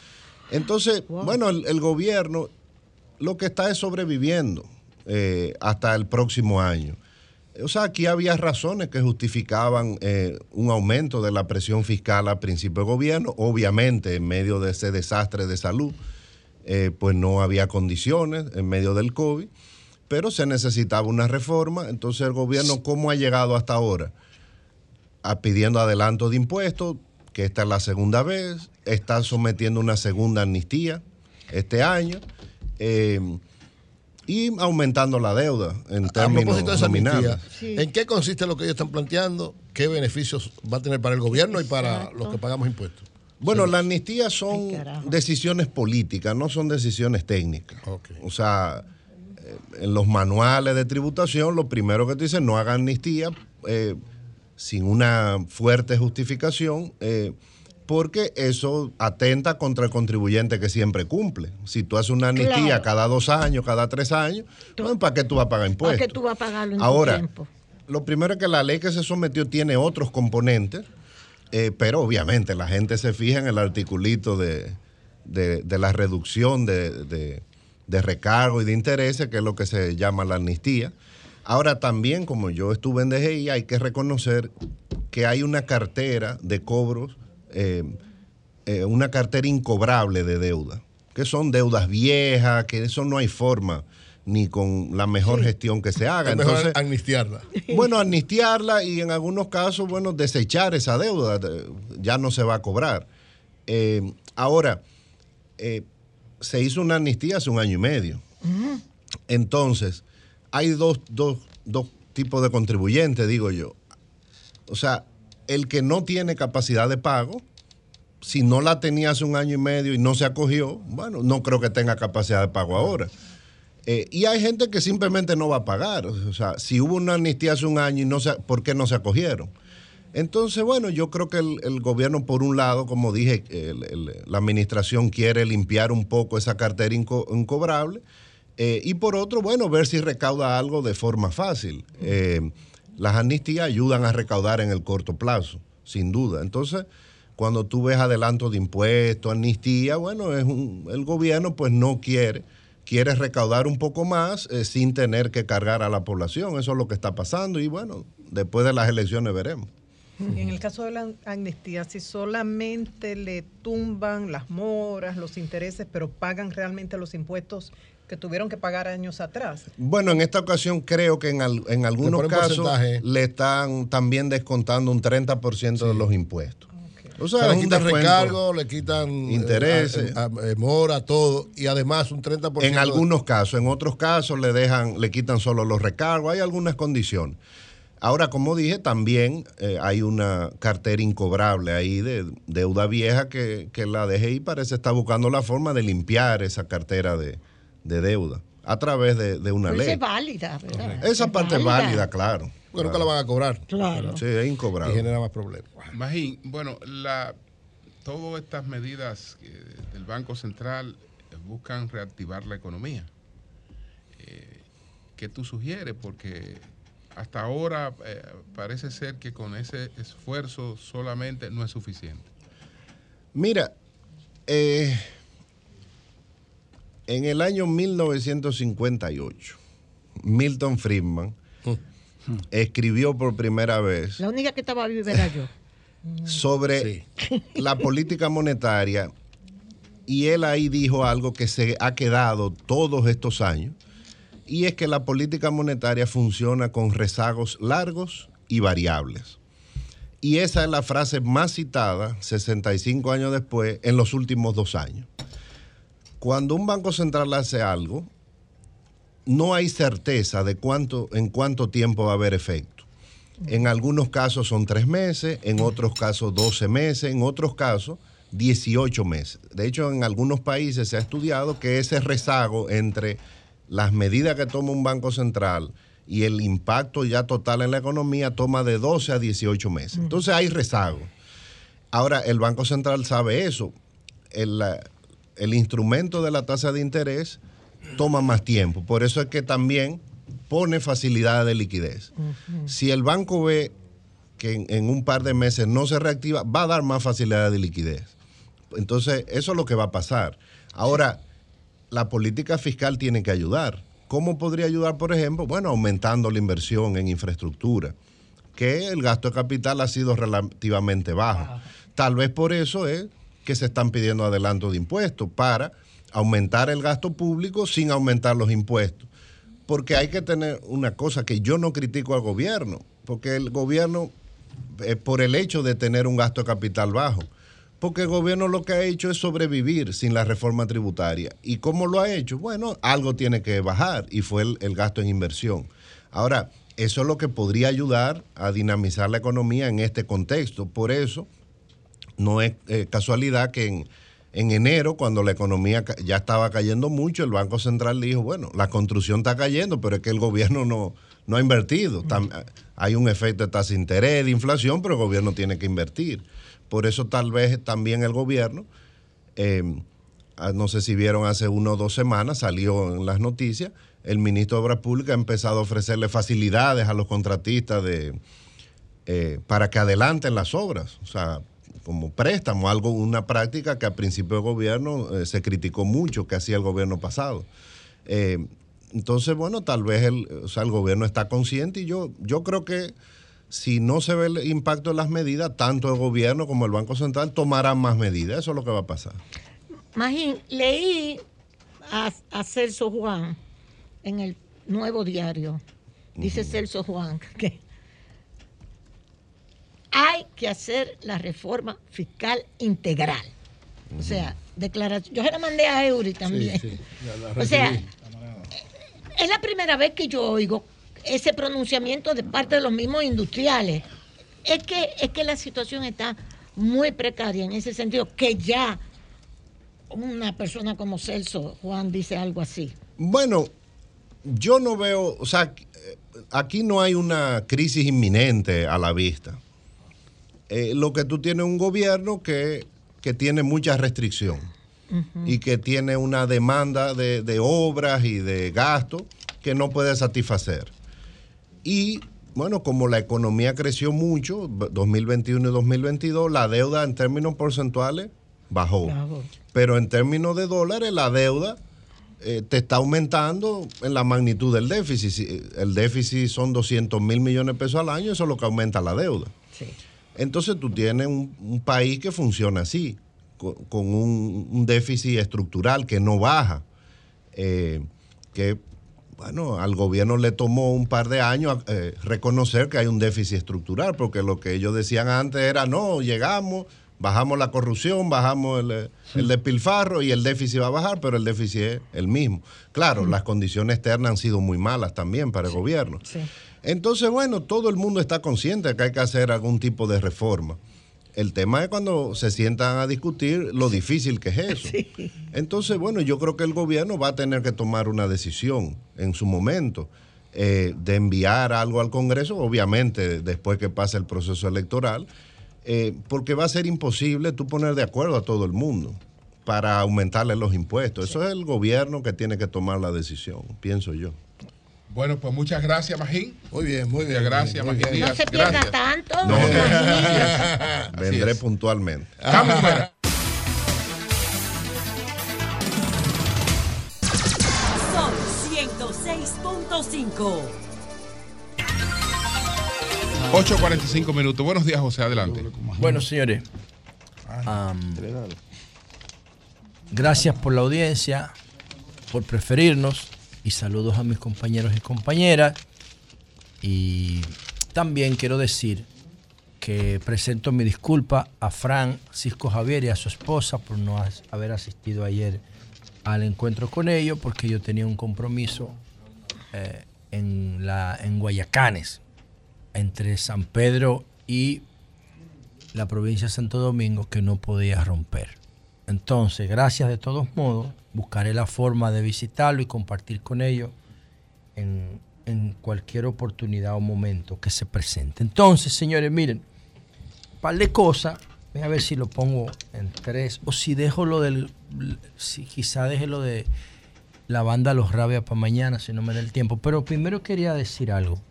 Con relación a Bello Andino, que falleció en el día de ayer a los 90 años en Corazones Unidos. Bueno, aquí eh, dos cosas que quiero decir sobre Bello Andino.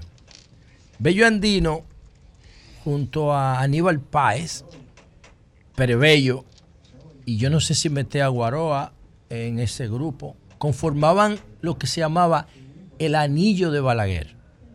O sea, cuando se habla de anillo del presidente, el primer grupo que fue considerado como un anillo en torno al poder eran esos.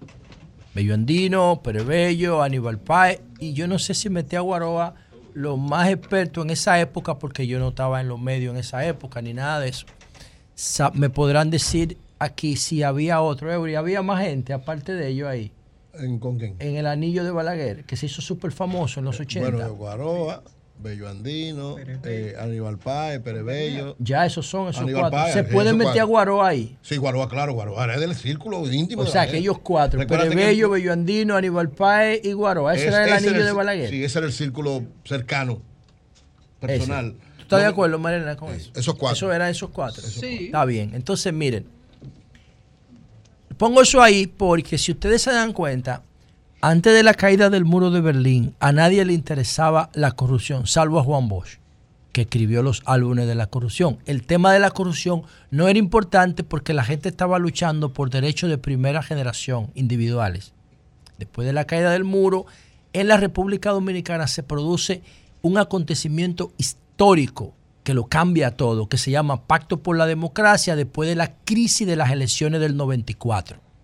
El PLD gana las elecciones del 96 en minoría y el PRD tiene la mayoría en el Congreso y se juntan, era Milagro Ortiz la que lideraba el PLD en la capital, se junta con Lionel y convocan por primera vez una figura que fue creada en el Pacto por la Democracia, el Consejo Nacional de la Magistratura. Y ahí el PLD en minoría, lástima que el PLD ha manchado su gran obra de gobierno, una de las grandes obras de gobierno de la historia de América Latina, la del PLD. Leonel y Danilo la mancharon por su comportamiento personal. Pero Leonel en minoría en el 96 convoca el Consejo de la Magistratura y oigan qué, oigan qué expresión de colaboración tan bonita.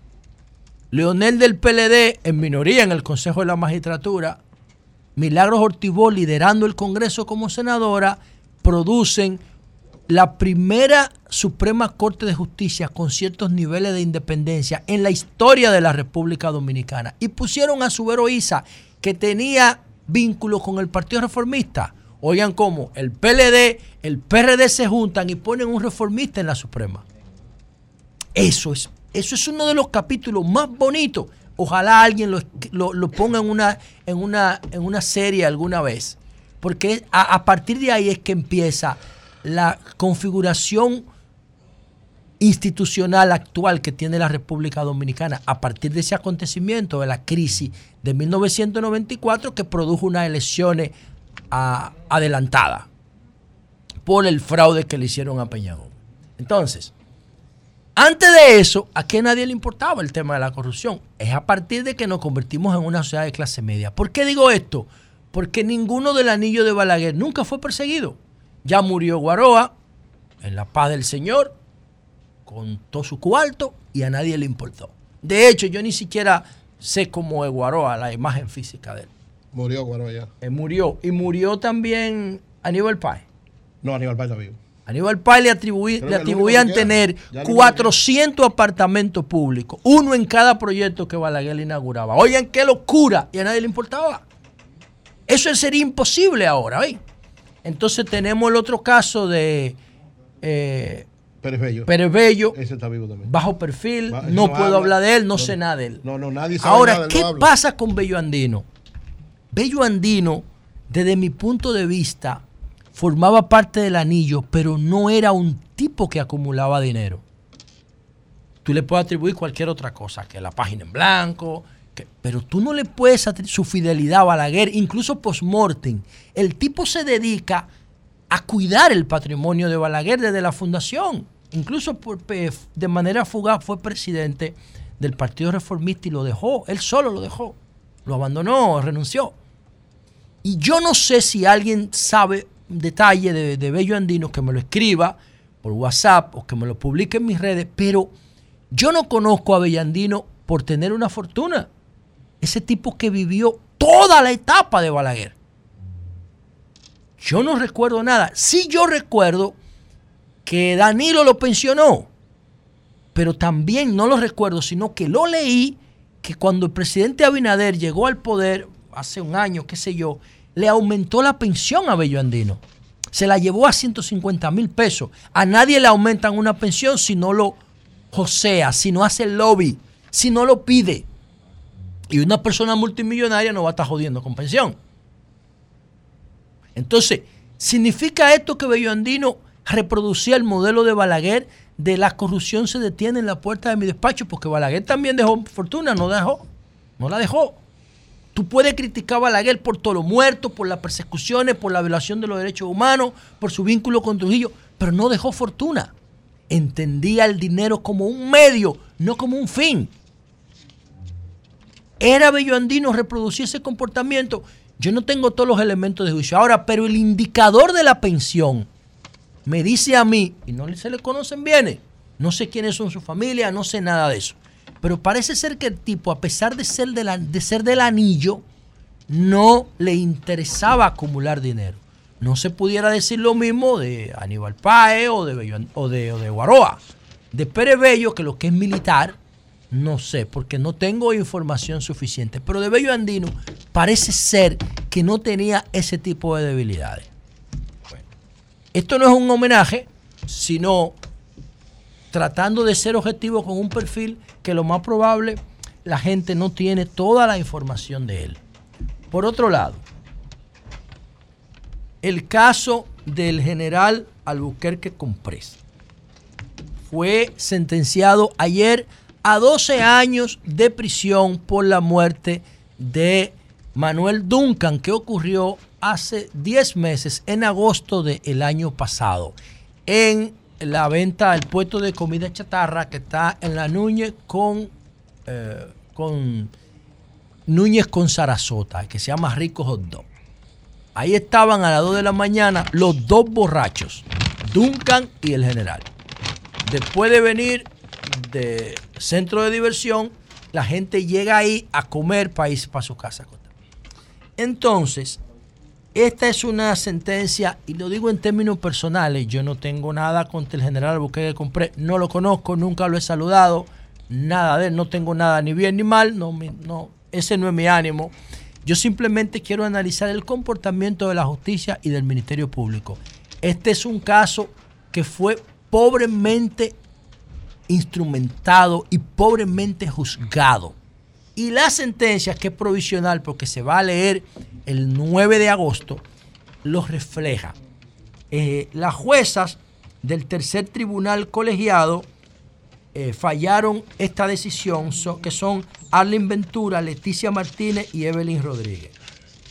Entonces, yo voy a leer alguna parte de este dispositivo provisional para después decirle por qué para mí esto es muy triste para el fortalecimiento del Poder Judicial y del Ministerio Público también.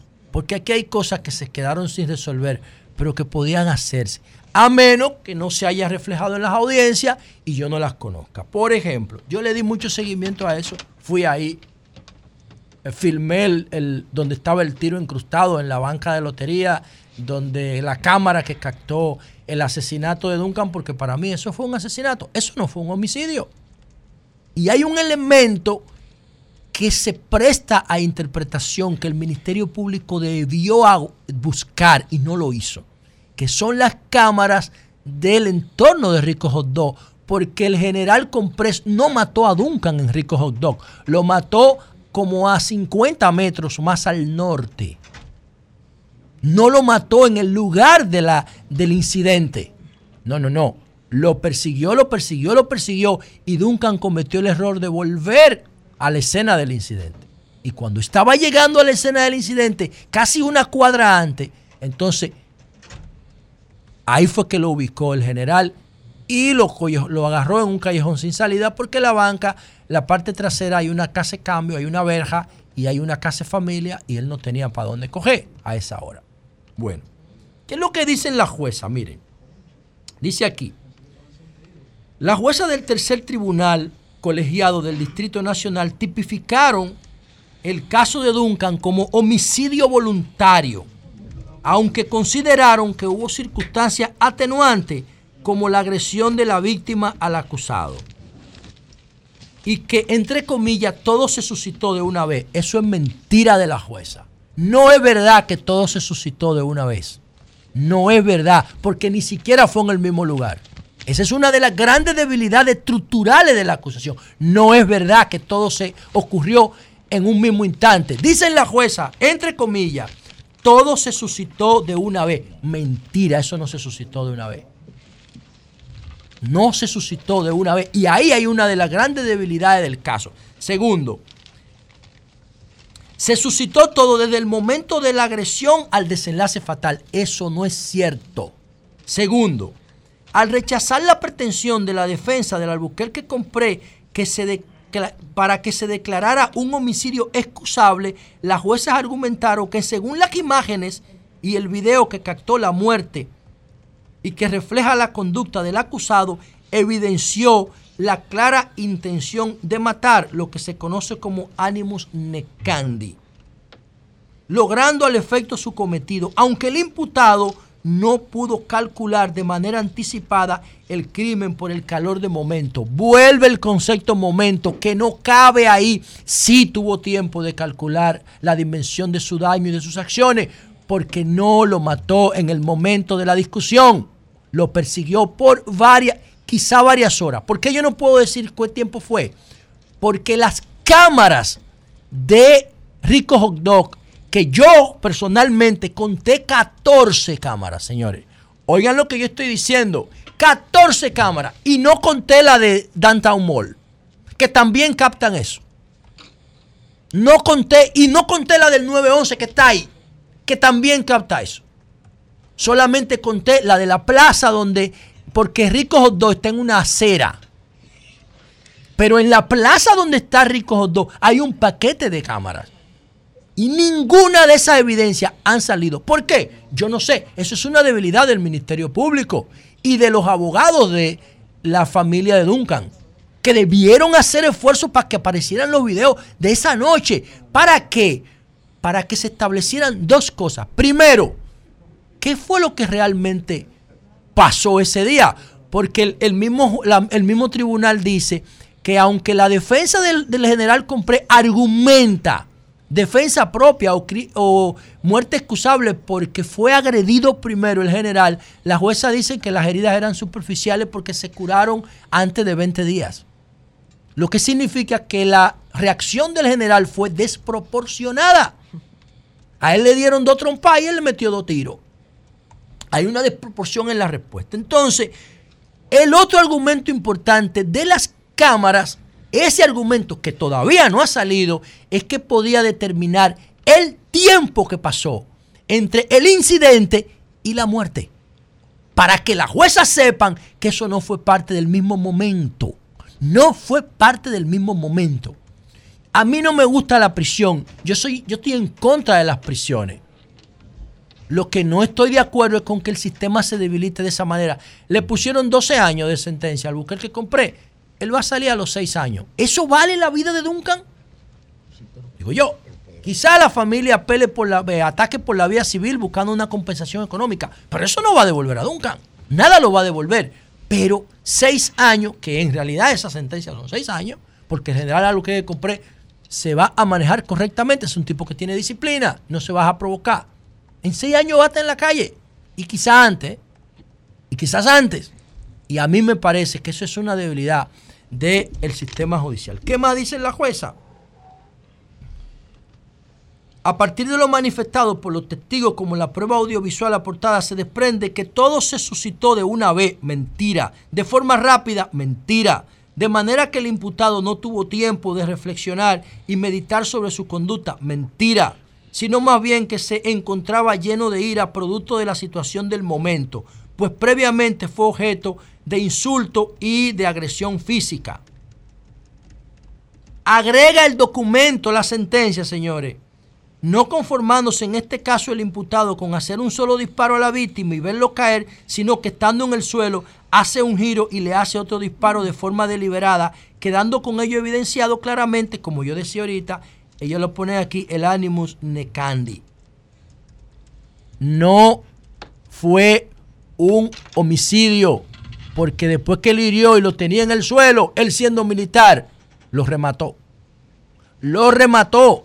Otra cosa, desapareció el arma. Desapareció el arma. Revisaron 10 armas que tenía cargada y ninguna fue la de la muerte. No coincide con el casquillo que encontraron en la banca de lotería.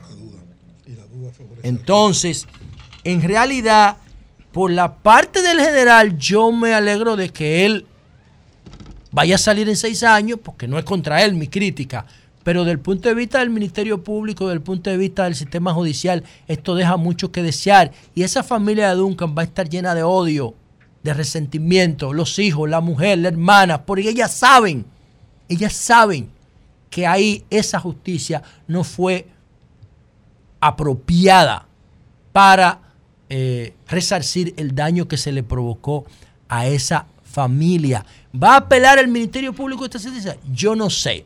Si fuera por mí, que lo suelten al, al general. A mí no, yo no quiero ver a nadie preso, pero de que este fue un, eh, proceso mal instrumentado, mal llevado y mal juzgado, de eso yo no tengo ninguna duda. Salió en coche el general Albuquerque compré, tiene que estar celebrando hoy con su abogado, porque salió en coche, a menos que el Ministerio Público logre revertir esto en una apelación. El caso de la banda Los Rabia, el caso de la banda Los Rabia y el testimonio catastrófico de la madre, lo trato mañana. Cambio y fuera, creía que había terminado.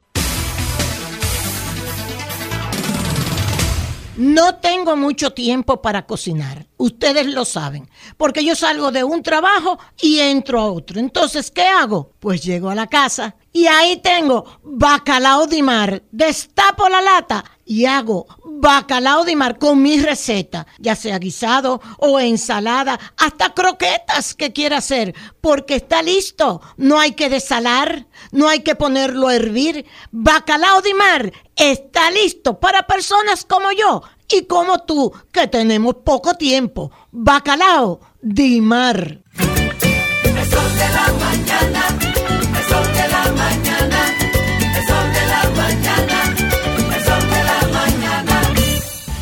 Cuando sea grande, quiero ser fuerte e independiente. Quiero trabajar y construir un mejor país. Quiero luchar para que todos tengamos voz y que podamos crecer juntos. Quiero demostrar que es posible. Cuando sea grande, quiero inspirar a los demás. Quiero ser como mi mamá. Siendo ejemplo, podemos alcanzar el futuro que queremos. Banco BHD, el futuro que quieres. Cada mañana trae con ella el sabor de los mejores deseos, que se van multiplicando y nos salen hasta en la taza. Esa taza que nos transmite con su aroma y sabor, la buena onda que nos mueve con una sonrisa y que llevamos con nosotros en todo momento. A cada taza de café Santo Domingo siempre le sale ese sabor a lo mejor de lo nuestro. Cuéntanos, ¿qué dice tu café? Café Santo Domingo, lo mejor de lo nuestro. En el Ministerio de la Vivienda y Edificaciones hacemos mucho más que viviendas. Construimos el futuro de muchos dominicanos, generando empleo y prosperidad. Y en tan solo dos años rompimos el récord de más viviendas construidas por una institución del Estado en la historia de nuestro país. Y seguimos construyendo en todo el territorio nacional, porque en el Ministerio de Vivienda y Edificaciones que estamos construyendo un mejor futuro. Dar el primer paso nunca ha sido fácil, pero la historia la escriben quienes se unen a los procesos transformadores, impactando la vida de las personas en el trayecto. Este es el momento para que te unas a la conformación de los colegios electorales y hagamos un proceso histórico en favor de la democracia. Nuestra democracia. Junta Central Electoral. Garantía de identidad y democracia. Sol 106.5, la más interactiva. Una emisora RCC Miria. A peso el millón, a peso el millón. Ahora en Superquino, un peso es un millón. Todos los días, no te pierdas eso. 25 millones por 25 Y hay mucho más. Además de los 25 millones que ganas al acertar 10 números, oigan la bulla. También ganan los que aciertan con 9, 8, 7, 6 y 5. Y si no pegas ninguno, ganas 80 pesos por cada 25 pesos jugados. Super Kino de Leisa, el único juego que si te pelas, ganas. ¿Te enfrentas a un día intenso? Gatorade previene la deshidratación por pérdida de líquidos en calor o sudor gracias a su mezcla de electrolitos. Gatorade es creado con la ciencia de Gatorade. Búscalo en tu establecimiento preferido. Gatorade, hidratación profesional para enfrentar tu día. Este jueves 20, ven a votar 2 por Miguel Baloy en Agrimensura y 2 en Arquitectura en todas las delegaciones y regionales del CODIA. Te esperamos. Recuerda, vota 2 por la dignidad del colegio.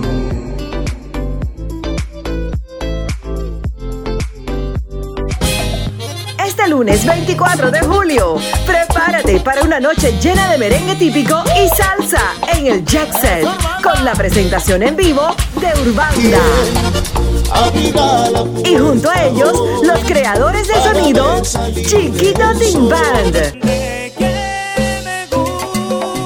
Este lunes 24 de julio, ven a bailar y disfrutar de todos los éxitos de Urbanda y Chiquito Team Band.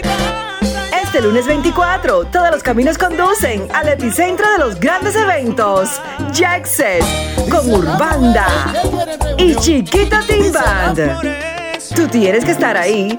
La fiesta inicia a las 10 y 30 de la noche. Información 809-535-4145 WhatsApp 829-761-3145.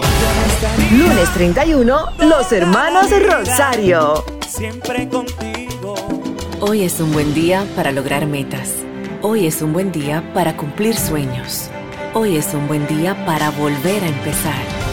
Para cada oportunidad que te da la vida, hay alguien que te dice, hoy es un buen día.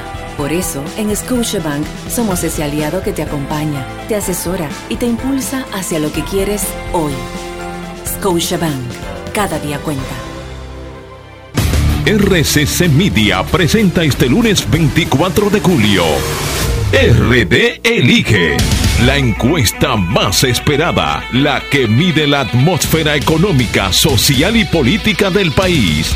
RD Elige. Este lunes 24 de julio, en el sol de la mañana del grupo RCC Media.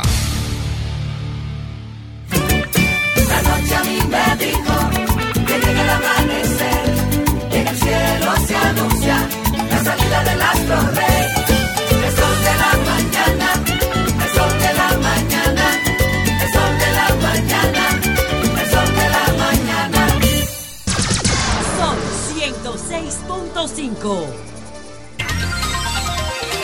Son las 9.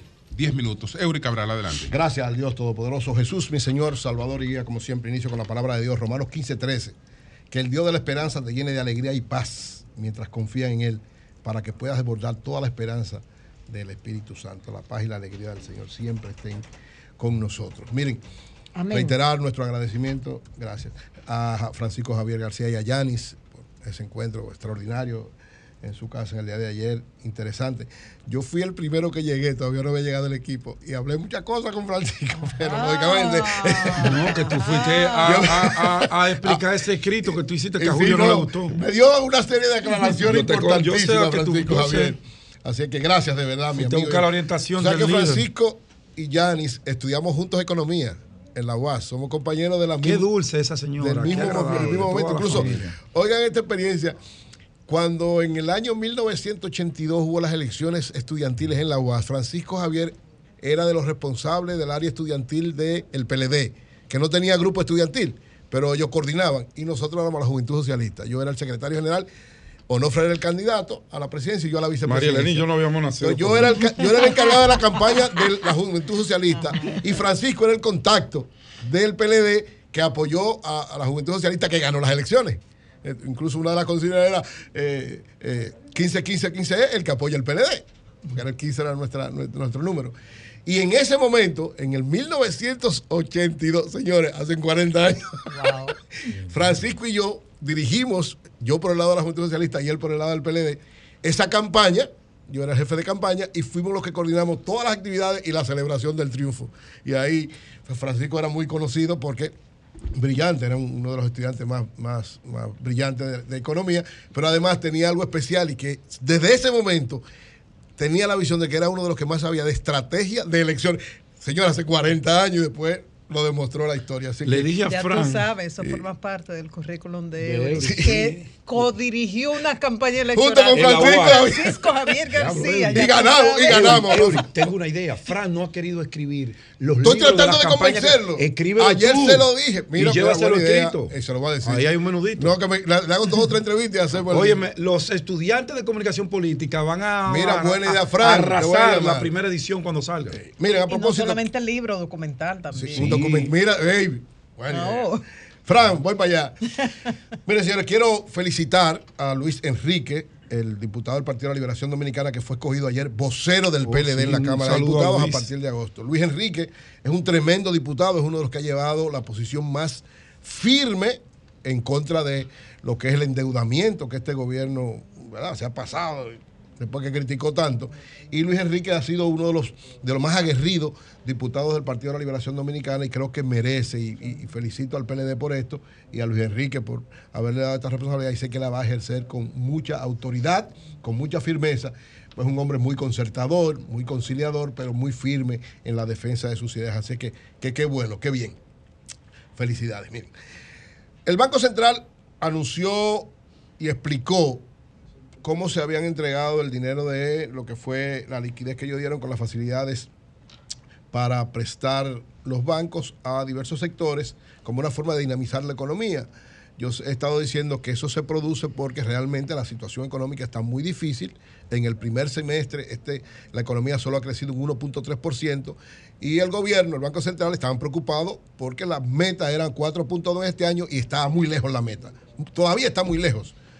Con estas medidas no sé si se va a lograr lo que ellos quieren, se logrará algo, pero no creo todo el impacto. Pero la preocupación que hubo cuando se dieron estas medidas del Banco Central era en si realmente se habían dado los, los préstamos tal y como habían pasado. La primera parte, cuando hubo la preocupación de los primeros 60 mil millones, como no tuvo ningún efecto directo en los diversos sectores, hubo una preocupación de varios economistas, de varios sectores, y nosotros como programa empezamos a cuestionar también que prácticamente nadie, porque mucha gente llamaba, que vamos a los bancos y que ya se acabó. Si lo pusieron ayer y ya hoy se acabó, ¿cómo puede ser? Y el ministro de Hacienda dio una explicación que es, de alguna manera llevaba a uno a ver por qué rápidamente se había acabado ese dinero.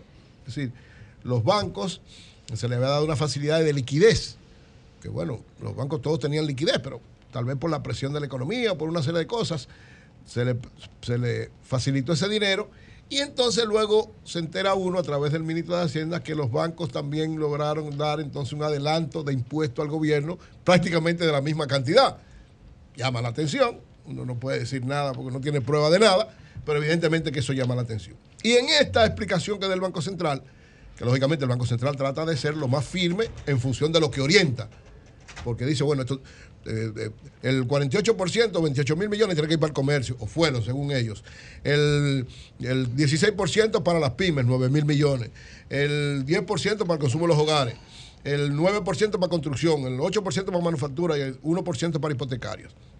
En esa distribución, yo, ¿verdad? Entiendo, el Banco Central siempre se maneja con mucha transparencia, pero la aplicación yo creo que todavía tiene algunas debilidades. Eury quiere criticarlo, pero entonces quiere defenderlo. No, Tiene no, no. que coger una de las dos. No, no, el Banco o se Central- maneja bien o se maneja No, mal. el Banco Central es transparente. Yo dije, hay una cosa que no explicó y tuvo que explicarla. Tienes que jugártela un chismay. No, yo no me tengo que jugarla. Nadie me tiene que decir cómo yo la juego. Yo, Es verdad. Tú, tú- tú me respetas como yo. Retiro como- eso. Gracias, hermano. Yo sé que Retiro tú eres un hombre consciente. Retiro eso. Entonces, lo que yo digo, el Banco Central tradicionalmente se maneja con mucha. Bien dicho. Con mucha situación. Ahora, cuando Dios dijo lo de los 60 mil millones que no dio explicación, todo el mundo empezó a pedírsela. ¿Por qué? Porque ahí había algo raro. Y ahora con la explicación se confirma, sobre todo con lo que dice el ministro de Hacienda. Evidentemente que la preocupación frente a esa actitud del Banco Central fue justa, lógica de todo el que criticó. Con esta explicación, ellos lógicamente dan transparencia. Pero yo digo, mi preocupación es, yo he hablado con varios sectores de la pymes, con las federaciones y con una serie de gente, y me dicen, Eury, realmente 9 mil millones no, lo, no se han sentido en la pyme. Eso es lo que me dicen ellos que incluso me reiteran, después que sale esta explicación, varias de, las asociaciones, que muchos de sus afiliados fueron a pedir y le dijeron lo mismo, ya se agotaron. Entonces, puede haber una orientación clara, uno tendría que ver, lógicamente, si lo demuestran con hechos, si el banco dice que tiene todas las pruebas de eso, bueno, tendremos que investigarla, pero evidentemente hay una, todavía una preocupación en torno a eso. Ahora, lo bueno es que dio la explicación. ¿Qué me preocupa a mí? Poco a las pymes y poco a la construcción, que dos, son dos de los sectores que más dinamizan. Es decir, solo un 9% para la construcción, eh, para un 9% para las pymes y un, nueve- un 16% para las pymes y un 9% para la construcción. Sin embargo, para el comercio un- casi un 50, casi la mitad, el 50%. Entonces, también me parece, no sé si es que el comercio dinamiza más que las pymes y la construcción. Tal vez un nuevo concepto económico. Pero yo creo que, por lo menos en La las nuevas. construcción. La, que más, la la construcción es la que más dinamiza, la que más pero dinamiza. tiene solamente un 9%, mientras que el comercio tiene un 50% prácticamente. Ah, bueno. Entonces yo creo que ahí, para las próximas, ya esta verdad, están implementadas, pero para las próximas deberían tenerlo en cuenta, pienso yo. ¿Por qué? Porque la finalidad, reitero, ya estamos prácticamente en agosto, es decir, ya pasamos, vamos al séptimo, al octavo mes del año. Si en los primeros seis meses somos, solo crecimos un 1.3%, hay que meter el acelerador demasiado grande, que no creo que lo puedan hacer, para por lo menos duplicar eso. Por lo que yo reitero que el crecimiento este año, al parecer, va a quedar más cerca del 2% que del 3%. Eso es lo que aparenta. Y yo creo que por eso es la preocupación, tanto del gobierno como del Banco Central de manera específica. Por otro lado, miren, Yo he estado diciendo que todo apunta a que van tres bloques, a pesar de que digo que lo más conveniente podría ser que hubiera un acuerdo de oposición, evidentemente que eso no se va a dar. Evidentemente que no. Cuidado con el artículo. No, no, no. Evidentemente, el artículo es una más, No te una intención que Julio. una realidad, pero evidentemente todo apunta, por, por lo que fue la reacción de todo esto, que se van a mantener los tres bloques. Entonces, yo he estado planteando la teoría de que si van tres bloques fuertes, nadie se va en primera vuelta. Cambio. Abinader no se va en primera vuelta por lo siguiente, viendo los datos de lo que aconteció en el 2020, por lo que él ganó las elecciones, ganó en primera vuelta, y si se presentaran los tres bloques, como todo parece que va a suceder. ¿Por qué ganó Luis Abinader en el 2020?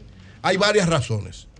Yo creo que cuatro razones principales, cinco razones principales desde mi punto de vista. La primera, la división del PLD, fue un elemento fundamental. Pero no solamente por la división del PLD, sino porque una parte de esa división, la Fuerza del Pueblo y Leonel Fernández estaba trabajando a favor de Luis Abinader. Entonces, eso, tú divides el partido que está en el gobierno. eh, tengo que hacer un paréntesis ahí, no me puedo quedar callado. No.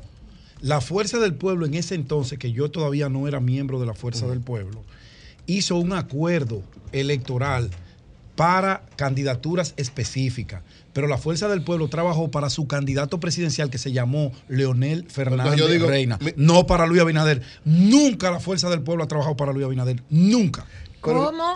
Termina que yo te quiero La hacer una fuerza pregunta. del pueblo nunca que se ha querido meter eso en el imaginario colectivo del dominicano de que en el 2020 Leonel Fernández trabajó para Luis Abinader. Eso es mentira. ¿Y por qué? La fuerza del pueblo llevó un candidato presidencial que sacó eh, casi 9% del electorado entre aliados y lo que sacó el partido. Se hicieron alianzas en territorios específicos, pero la Fuerza del Pueblo se presentó con Leonel Fernández como candidato presidencial. Pedro, Pedro, por favor. No, no, Déjame vamos. Pero si, si trabaja para Espérate. Luis, Pero entonces la fuerza del pueblo te no lo pongo-. Te lo pongo más Pedro. fácil para No, no, Pedro, para nada. Vamos a la realidad. Está bien, para que no Ay, discutamos. La división del PLD afectó y los que se fueron del PLD, su trabajo qué? para con Pero ¿y ellos es? afectaba, afectaba al gobierno. Déjalo ahí. Ese- ahora sí lo Está hiciste déjalo ahí. No vamos a discutir eso. Lo cierto es que para Dile a mí- Pedro, este dile a Pedro que antes de llegar aquí te mande por escrito lo salí. No, no, yo no, no, no, yo no, no, no. yo no voy a discutir con Así Pedro. mismo. Nunca, nunca. Yo, yo particularmente No, yo no voy creo. a discutir yo contigo. no voy a discutir No a contigo, perder, pero ¿no? yo soy de los que creo que trabajaron para Luis Abinader. Pero claro. Pero bueno, Pero pongámoslo claro. que Esa la es una aprehensión, no la realidad. Bueno, no, la, la realidad es que trabajaron para que se fuera el gobierno que lo había Claro, sacado del para partido. que saliera Por lo tanto, trabajaron para ¿Tú Luis Abinader. Para la próxima, día Pedro la que te escriba lo que segunda, la, segunda causa, la suspensión de las elecciones municipales fue un golpe contundente que el PLD no supo explicar ni el gobierno y eso revertió y favoreció a Luis Abinader porque provocó las protestas de la Plaza de la Bandera, que fueron unas protestas que directamente dirigidas al gobierno, al Partido de la Liberación Dominicana, Totalmente. acusándolo de, no- de algo que yo reitero, no fueron ellos, algún- en algún momento en la historia se sabrá, pero se le pegó a ellos y no supieron cómo quitárselo de encima. Por ta- por estar de vanidoso. Exactamente. Lo otro fue creyendo que, que iban a ganar como mundo, quien, que claro. estaban por encima de todo el mundo. Lo- y tú sabes quién lo decía. Ahora sí, este Pablo. Maquini. Lo dijo varias veces. Pablo libro dice que estaban borrachos De poder. de poder. Así es. Pablo Maquini siempre lo decía. Así es. Y, y lo demostraron. El otro elemento Ni cuenta se dieron como lo sacaron del poder. Todavía. El otro Todavía. elemento objetivo que garantizó que Luis Abinader se fuera en primera vuelta fue el nivel de abstención que hubo en el 2020. ¿Qué pasó en el 2020? ¿Cuál era el nivel de abstención de las elecciones del 96, 2000, 2004, 2008 y 2016? El nivel de abstención era entre un 27 y un 30%. ¿Ustedes saben cuánto fue el nivel de abstención de las elecciones del 2020? 45%. 17 puntos más.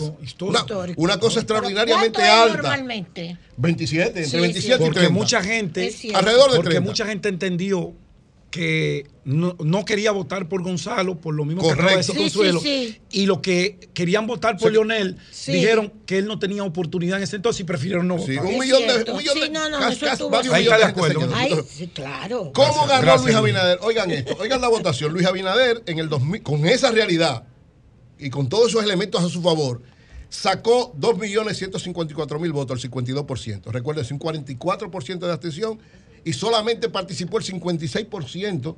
Lógicamente, si hay un 54% de abstención, nada más participó el 56% del padrón total. Esas elecciones no se parecen en nada a la del 96, 2000, 2004, 2008 y 2016. ¿Cuál es la característica de esas elecciones? Y la del 2024 se van a parecer a esa, no a la del 2020. Es decir, que probablemente con un padrón, que ahora mismo el padrón es de 8.4 millones de electores, si hay un nivel de abstención de alrededor de un 30%, quiere decir que votarían alrededor de 6 millones 100 mil personas. Luis necesita sacar 3 millones 100 mil votos para poder ganar en primera vuelta. Y con todas aquellas condiciones a su favor, sacó 2 millones 100 mil.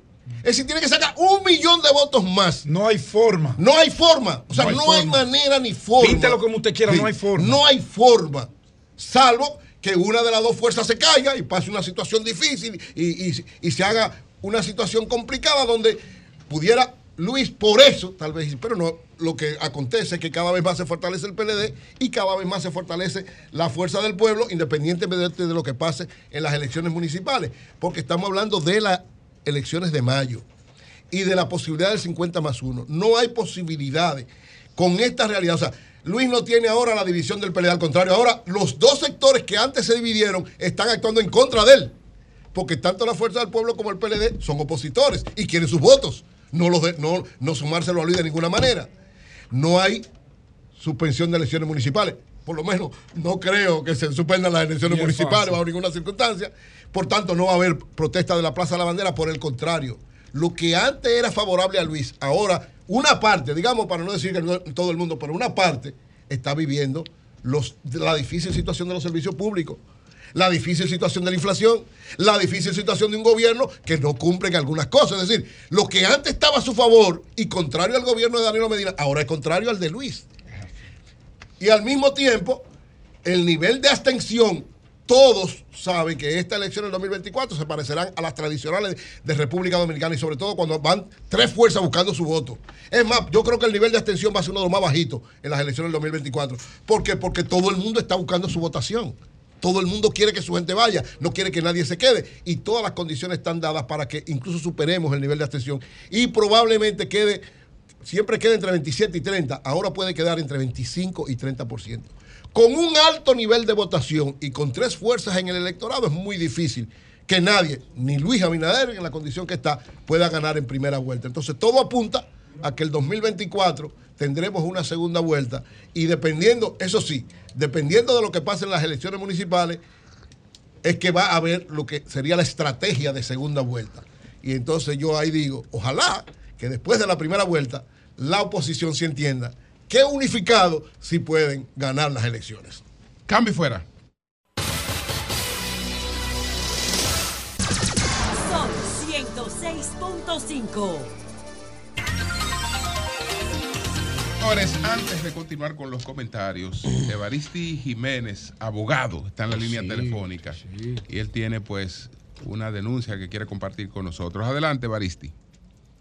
Muy buenos días a El Sol de la Mañana, donde el sol se expresa a través de ustedes por nuestros oídos y por las plataformas de multimedia en nuestra vista. Gracias. A todo ese gran elenco del equipo que la familia España ha puesto, profesionales bastante brillantes en cada una de las áreas, Julio Martínez Pozo, Eury, Doña Consuelo, José La Luz, mi primo Pedro Jiménez, Un abrazo, el peli- mi peleón, pero mi hermano Virgilio, Marianela Núñez, que es mi fotógrafa cuando estoy corriendo bicicleta allá en el Mirador Sur, y Jonathan y todo el elenco. Miren, yo brevemente quiero expresar que ustedes saben que nosotros hemos tenido una lucha como corriente jurídica, una solidaridad con la que es la nueva entrada en vigencia de la ley 3-19, que es la ley que rige el Colegio de Abogados y que entró en vigencia el día 24 de enero del año 2020.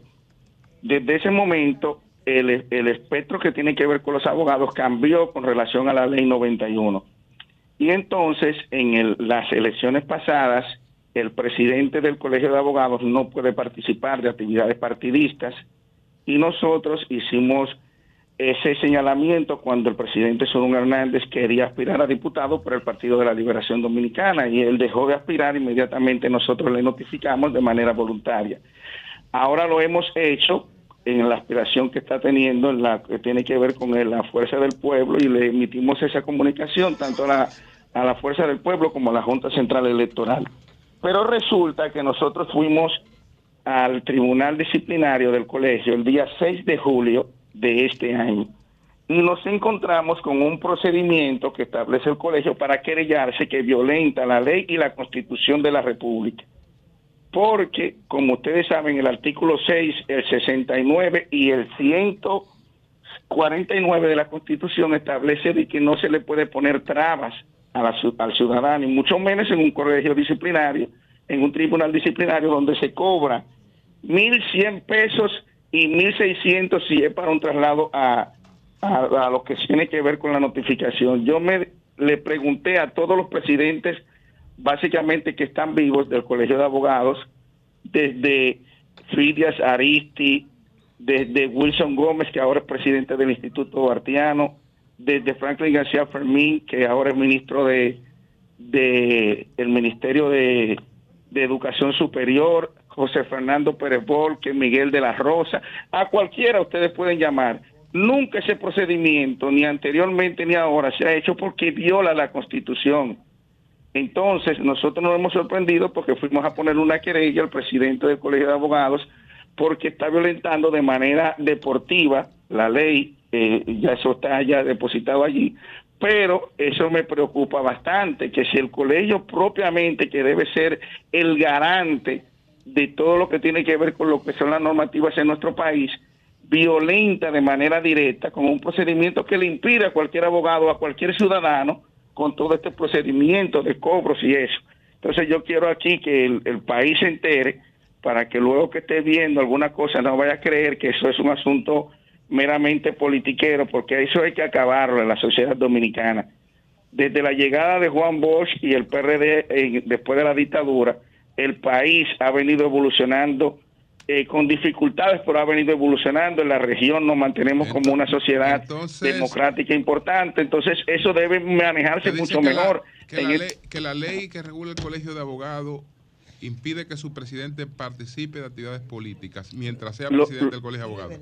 Así es, lo establece el artículo 40 de manera tácita, es decir, no no no amerita interpretación. Los derechos de los derechos civiles y políticos a partir de esta nueva normativa, por lo menos con relación al presidente, están tácitamente allí directamente dichos de que no puede participar de actividades político partidistas, porque las, eh, ustedes saben que aquí eso hay una confusión mucho, es decir, la política es una cosa y la partidocracia es otra. Evaristo, quiere decir que él como presidente del, co- del colegio no podría ser ahora aspirante a nada de ningún partido. No, no tiene que renunciar, porque la ley lo establece claramente, no puede hacer actividades partidistas.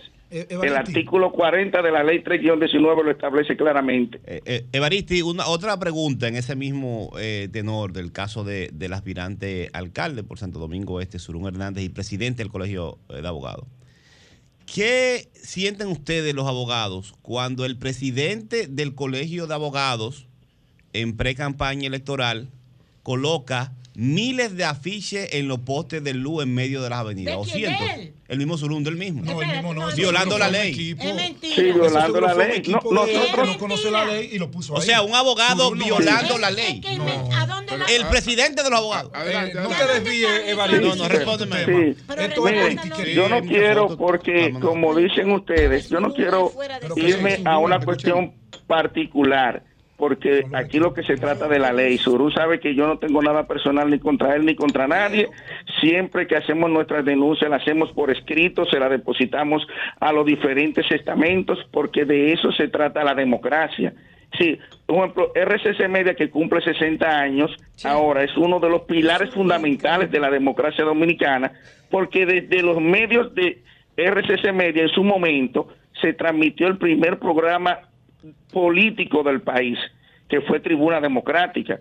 Entonces, y hay Juan Bosch, y toda la, la clase política que empezó a educar por estos medios, inició en RCC Media. Entonces, yo no, a mí de manera particular, todo el que me conoce sabe que yo soy aguerrido, pero no me llevo nada a la parte personal. Ahora, todo lo que violenta la norma, y que en este caso el presidente del Colegio de Abogados debe ser el garante del código de ética y de la ley, no puede estar haciéndolo de manera deportiva. Y ahora el artículo 114, que era lo que yo lo sometí al, colegio, al tribunal disciplinario, por las faltas graves de no entregar eh, información pública con una sentencia que tenemos nosotros a favor del Tribunal Superior Administrativo en materia de amparos y que luego volvemos a reiterar y no se nos ha dado la información, el artículo 114 en la sección número 12, es decir, en el párrafo 2, establece que si el presidente se mantiene violentando de manera consuetudinaria la ley, debe ser destituido ipso facto. Lo dice la norma, no me lo estoy inventando yo. Y cuando voy al tribunal, que fue a regañadientes que me aceptaron la querella porque no querían, me encuentro que entonces se están violentando la constitución de la República y nosotros sometimos ante el Tribunal Constitucional una acción directa de inconstitucionalidad contra ese procedimiento que está haciendo el Colegio de Abogados en este momento. Gracias, Baristi, gracias. A Gracias. ustedes.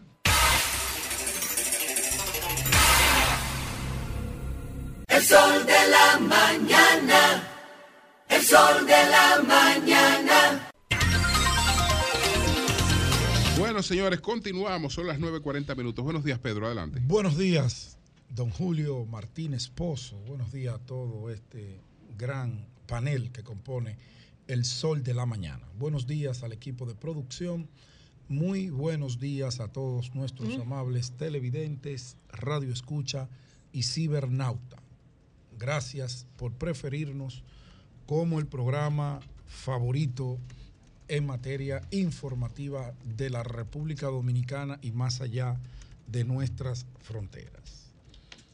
Agradecer, agradecer, es de sabios, es de gente noble, ese compartir que tuvimos la oportunidad, el equipo del Sol de la Mañana en la casa de Francisco Javier. Francisco Javier García y su esposa Yani. No tenía el privilegio de conocer a la esposa de Fran. Eh, no había ido nunca a la casa de Fran, pero de verdad que ojalá y se repita pronto la invitación, porque eh, fue un momento muy distendido, muy agradable. Eh, con Fran siempre se aprende. Fran es un caballero, Fran es una persona que no hay que presentarlo porque todo el mundo sabe la capacidad política que tiene Francisco Javier, pero tiene una calidad humana también que es digna de una alta valoración y su esposa, sus hijos e hijas, eh, son gente muy dulce. Gracias de verdad porque la pasamos muy, muy bien. Eh, bueno, Santiago. En Santiago hay una situación que tiene el Partido de la Liberación Dominicana con la contradicción que se ha generado luego de que eh, la dirección central del PLD pues votara a unanimidad para que el candidato alcalde en esa demarcación y en otras fuera escogido de, por la vía de las encuestas. Una vía establecida en la ley eh, electoral y que le permite a los partidos políticos eh, desarrollar sus actividades, presentárselas a la población y luego la población pues decide eh, quién o quiénes tienen un mejor posicionamiento. Eso fue lo que se decidió, pero en política la realidad obliga y también empuja. Esto era para el mes de octubre, para darle tiempo a que corrieran. A raíz de que el PRM ya declarara un candidato oficial que salió a las calles como candidato, no como precandidato, que ya los sectores productivos, los que financian la campaña, le van a dar recursos porque él ya es candidato. No es lo mismo cuando tú vas a pedir como precandidato que tú vas como candidato. Ya la gente dice, no, él, él- él va a competir por esa nominación. Eso obligó al PLD a cambiar la decisión que se había tomado y eh, presentar en los próximos días a Víctor Fadul como el candidato a alcalde. Eso ha molestado mucho a Jeffrey Infante, que estuvo por aquí con nosotros, un joven con una alta formación política, con compromiso social, con compromiso comunitario, con compromiso de Estado, al igual que mi amigo Víctor Fadul. Son dos jóvenes brillantes los dos. Yo sé que cuando uno decide incursionar en una precandidatura, se acoge a la regla del juego, pero cuando te cambian la regla del juego en el camino, eso de verdad como que le baja la nota a uno como candidato. A mí me pasó en el año 2015. Había montado mi proyecto para ir a la Cámara de Diputados, había invertido tiempo Ten y cuidado dinero. con ese lenguaje, se te fue ahí. ¿Qué dije? Que se te baja la nota. No, la Nota nota sentido, sea, la la nota política, la No, emoción. no, no, nota No, política. pues todo el mundo sabe que yo no hago contacto. No, no eres cosas, tú, es el lenguaje, Ah, no eres tú. Es que uno reproduce cosas. sí. No, pero se- la nota sentido Es la general. emoción. Es la emoción. Pero ¿cuál nota? ¿La nota musical? No, la nota política. La nota política, la Mariela, nota explícale lo que significa eso. Sí, pero también popularmente Se una dice. nota puede ser ¿Qué? algo por una sustancia, no. Pero eso es en ese ambiente. Pero es en ese ambiente, aquí pero uno lo dice, o sea, me tumbaste la nota. La luz, las palabras, el significado de las palabras también lo, lo del contexto. Está bien, si está escuchando la gente, él dice, eh, esa decisión me bajó la nota. ¿Qué significa? Que él estaba ennotado. No, No, estaba emocionado, estaba ocupado. Le bajó en, la energía, en le bajó posicionarme. Ah, me bajó la Para mí energía. que José jodiendo que se mete Claro que sí, quien- tú no lo conoces, José. Pues tú no lo conoces. Yo, no sé. José maneja el lenguaje mejor que Me bajó la nota. ¿Qué es eso? Entonces, Estaba alto. Claro. Eh, Alto, me bajó pero, la sin- emoción. pero sin sustancia externa. Ah. Alta por su dopamina, por su serotonina. Correcto, correcto. Gracias, Mariela. Está Entonces, bien, entonces, no hay problema. Entonces, eh, eh, eso, eso hasta frustra a mucha gente que pudiera no entender la dinámica de la política y que le toma más tiempo cambiar el chip de lo que quería a lo que voy a hacer, a lo que es la realidad. Ojalá y el PLD pueda evaluar la situación. Yo debo ser sincero. Yo conozco más a Víctor Fadul y me gusta como candidato en Santiago. Es un muchacho con una buena imagen, pero también respeto eh, eh, la posición de Jeffrey Infante porque ya él tenía equipos trabajando y, y había hecho una programación. Incluso cuando tú te fijas en una- un plazo fatal, tú haces inversiones en ese lapso de tiempo, alquilas vallas, hace muchísimas cosas para posicionarte que luego eh, afectan, no solamente emocionalmente, afectan también en la parte económica y en la parte hasta de la imagen de uno. Pero ya el PLD allá sabrá cómo sentarse con ambos y ellos como organización pues tomarán eh, la decisión más correcta. Yo creo yo creo que la participación es buena porque la participación de los dos candidatos moviliza el partido en Santiago, moviliza la organización, porque cuando tú tienes 10 precandidatos, uno moviéndose por aquí, otro moviéndose por allá, el otro por allá, ayuda a la organización a un conocimiento más amplio, pero a la vez ayuda al candidato presidencial, porque en cada discurso que da un precandidato a regidor, a alcalde, a diputado, lo primero que hace es una introducción resaltando los valores del candidato presidencial de la organización a la cual uno pertenece. Pero vamos a ver cómo allá el PLD, esos son asuntos de ellos, eh, deciden eso, por eso decía en principio que la realidad obliga y a veces empuja. Pasando al tema que me ocupa, eh, yo creo, yo creo eh, que aquí hay que hacer algo con este tema del Plan Nacional de Alfabetización. La periodista Socorro Arias, aprovecho y le envío un gran saludo a mi amiga. Saludos. hace muchos años. Socorro Arias, una veterana. Una veterana, una máster en periodismo escrito en la República Dominicana y un gran ser humano. Tengo el honor de ser amigo de ella y de su familia. Escribe hoy en Diario Libre un, vamos a decir, hace una relación de lo que ha sido ese programa, el costo, los beneficios, desde el año 2015, cuando se creó eh, ese programa. Y dentro del análisis voy a leer algunos datos que son de socorro, están publicados en la página del PROPEP y algunos en el Ministerio de Educación. Ese programa de alfabetización, que fue un programa bellísimo que implementó el gobierno del presidente Danilo Medina, que logró sacar de la oscuridad que produce la ignorancia de un individuo que no sabe ni leer ni escribir, apenas gravita en el mundo. Es una cosa, es un número, es un objeto, no es un sujeto.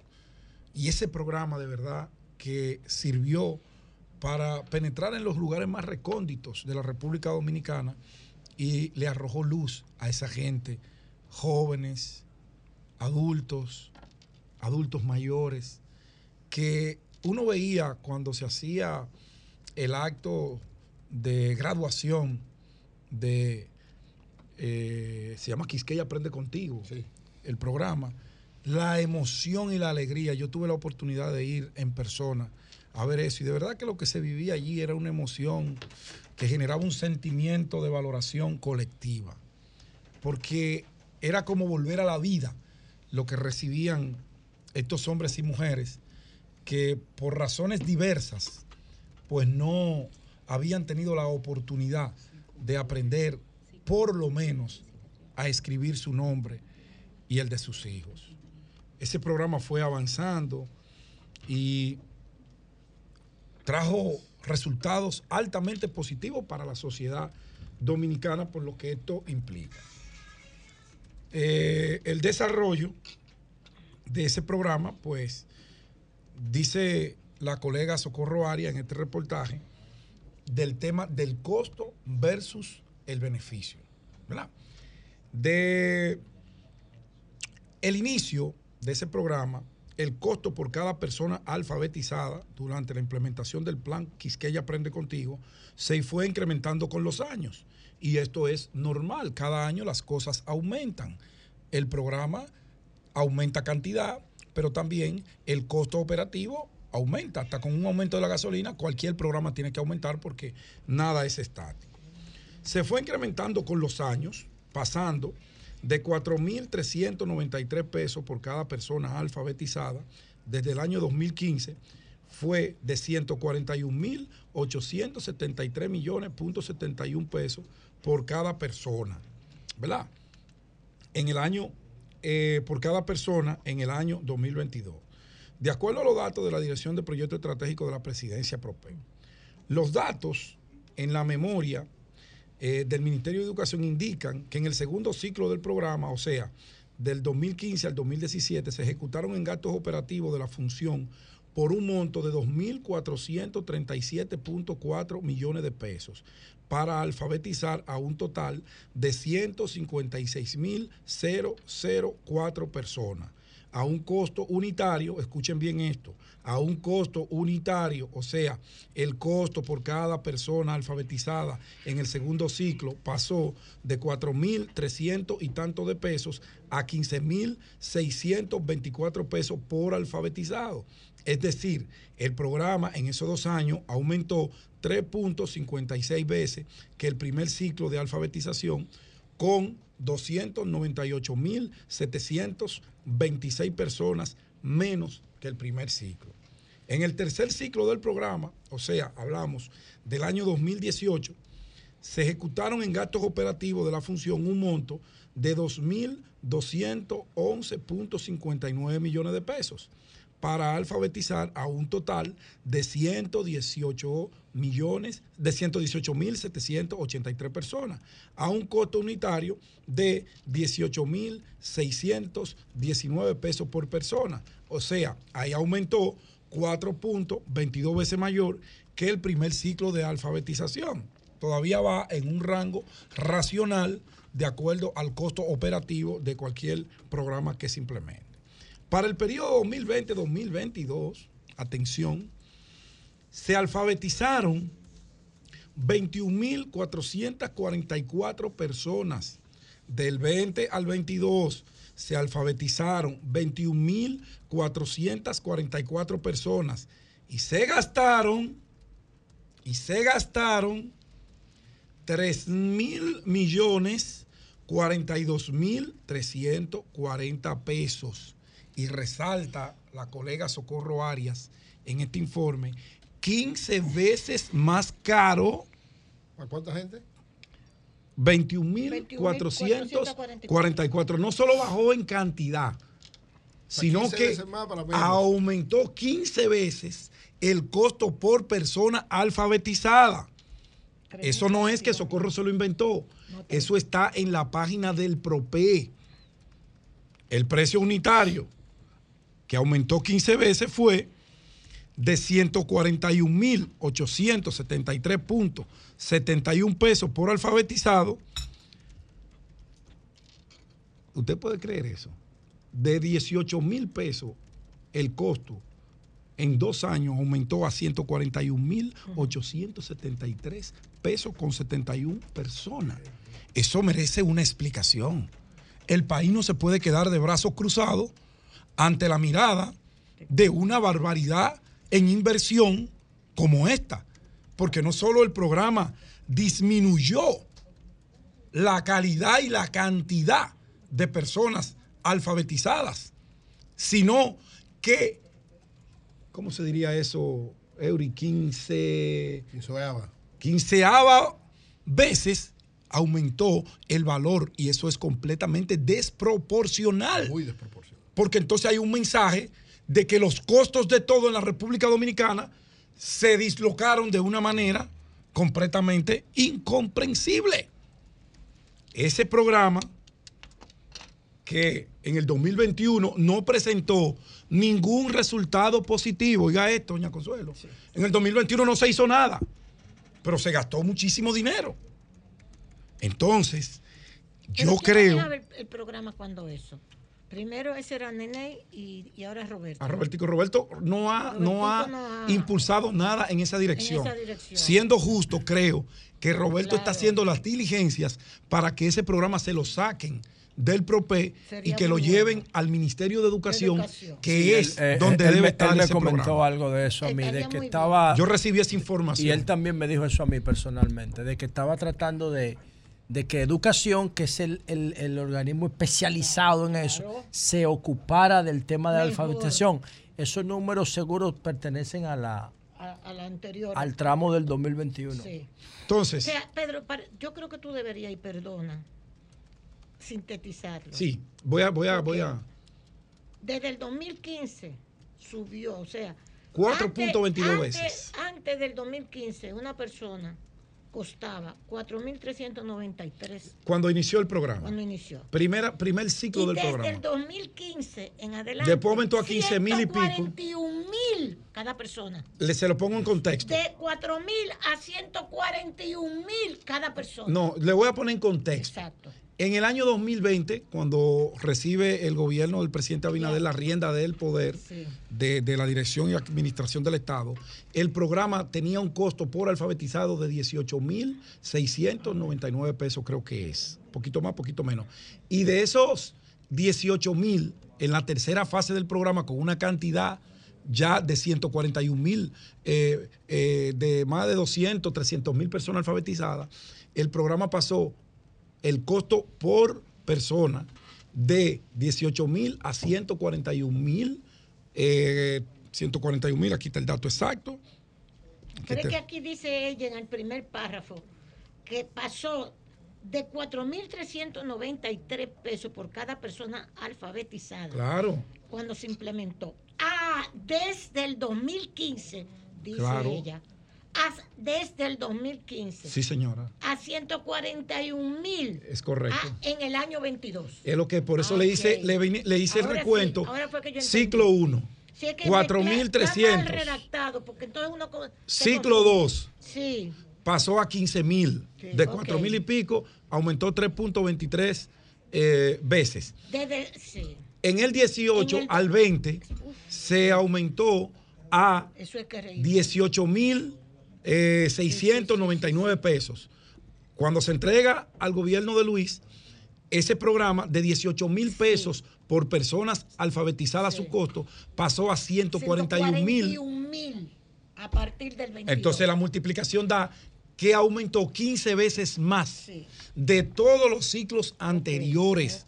Y eso es una barbaridad.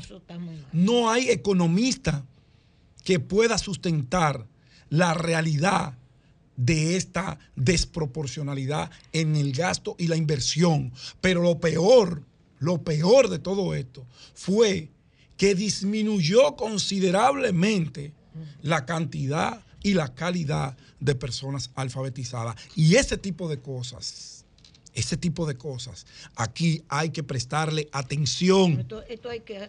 Porque dijo la monja que éramos todos. No usted, usted y aquel no. Todo, don Julio. Cambio y fuera.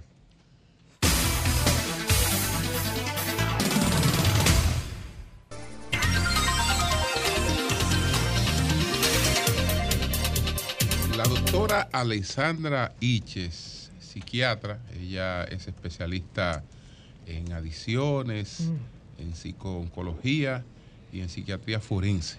Entonces ella está con nosotros, entre otras cosas, pero principalmente por el tema este de el fentanilo que está creando ciertas preocupaciones en el país por la posibilidad que no sabemos si, si realmente eh, hay consumo de fentanilo, porque hasta ahora dicen nuestras autoridades que no se ha podido establecer, eh, incluso nosotros tenemos que enviar las muestras al laboratorio fuera cuando estamos ante casos sospechosos, porque ni siquiera la posibilidad de hacer la prueba aquí en la República Dominicana la tenemos.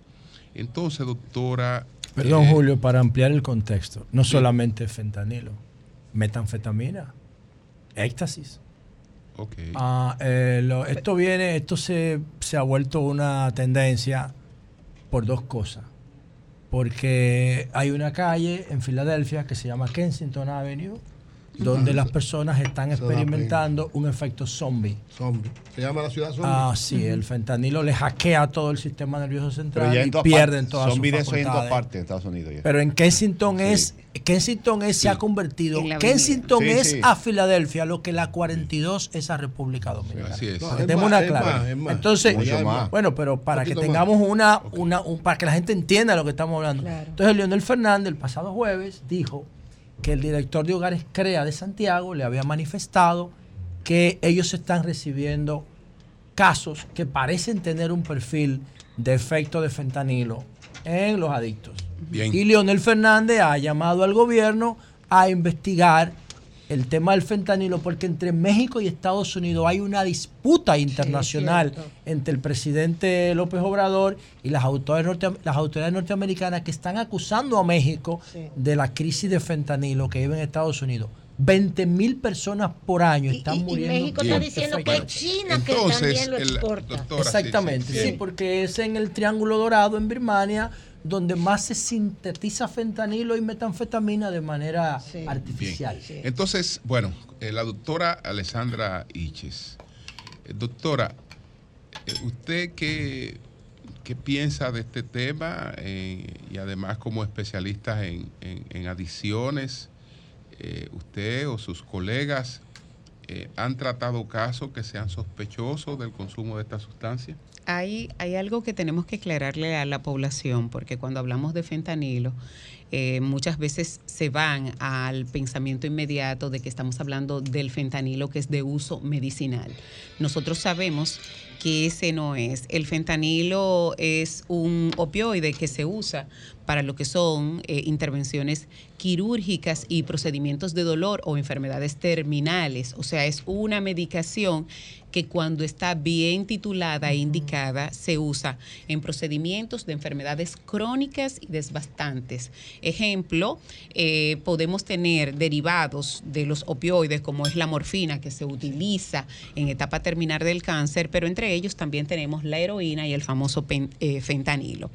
Cuando hacemos la aclaración de todo lo que se está dando, en el mes de febrero, eh, yo tuve la oportunidad de ir, de hacer un operativo médico junto con Luis Cruz en la famosa 42. Y yo, obvio, eh, aunque ah, eh, eh, estábamos un grupo de médicos, cada uno en su especialidad, una de las cosas puntuales fue que personas de ahí mismo nos llevaron a diferentes callejones y, yo decía, pero aquí está pasando algo que no es característico. Y de hecho tengo videos, tengo fotos y demás. Y cuando al otro día hago el, el paneo de todo, digo yo, es que es la sintomatología propia de aquellas personas consumidoras de algún tipo de sustancia con toquecitos de este, de Así este es. opioide, donde se manifiesta una, en este caso, una euforia de inicio, luego cambios en lo que es la estructura eh, de los movimientos involuntarios, es, eh, cambio de coloración de la piel, náuseas, vómitos, eh, sudoración profusa, una disociación total. Y ahí vino una reflexión mía que hice en su momento y que fue muy criticada, pero yo estoy abierta a las críticas, que fue cuando yo decía, ese bailecito que se ha puesto Las de muecas moda y las muecas. y las la- hasta dónde puede ser una réplica de los síntomas particulares de un usador de fentanilo y como están en el mismo barrio, quizás ven, por decirlo así, al adicto con esos movimientos involuntarios y los otros lo cogieron como moda. Así es. Me dijeron, Perdón, por eso me mandaron un video de los bailes Yo en la he dicho aquí 42. muchas veces eso. Sí. el baile en la 42, que haciendo mucha mueca. y- Exacto. como Entonces, es eso. Pero oiga lo que ella dice, que lo- el entorno, viendo algunos perfiles haciendo eso por efecto de la, de la, Sí. de la- de la Replican, droga, replican. Eso es una replican. opción.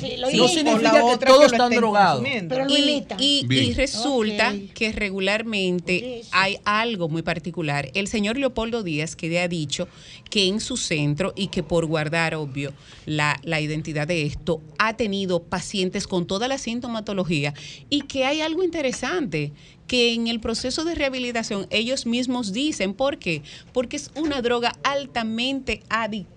Desde la primera dosis Ay, tú te enganchas y produce eh, un efecto adicional que es el nulo, o sea, la, la anulación de lo que es, es el dolor y de lo que son las emociones. Y por eso el paciente que tiene este tipo de consumo ligado con otra sustancia tiende a lacerarse mucho la Sí, piel corta. porque el hacerse una herida no le produce ningún dolor. Exacto.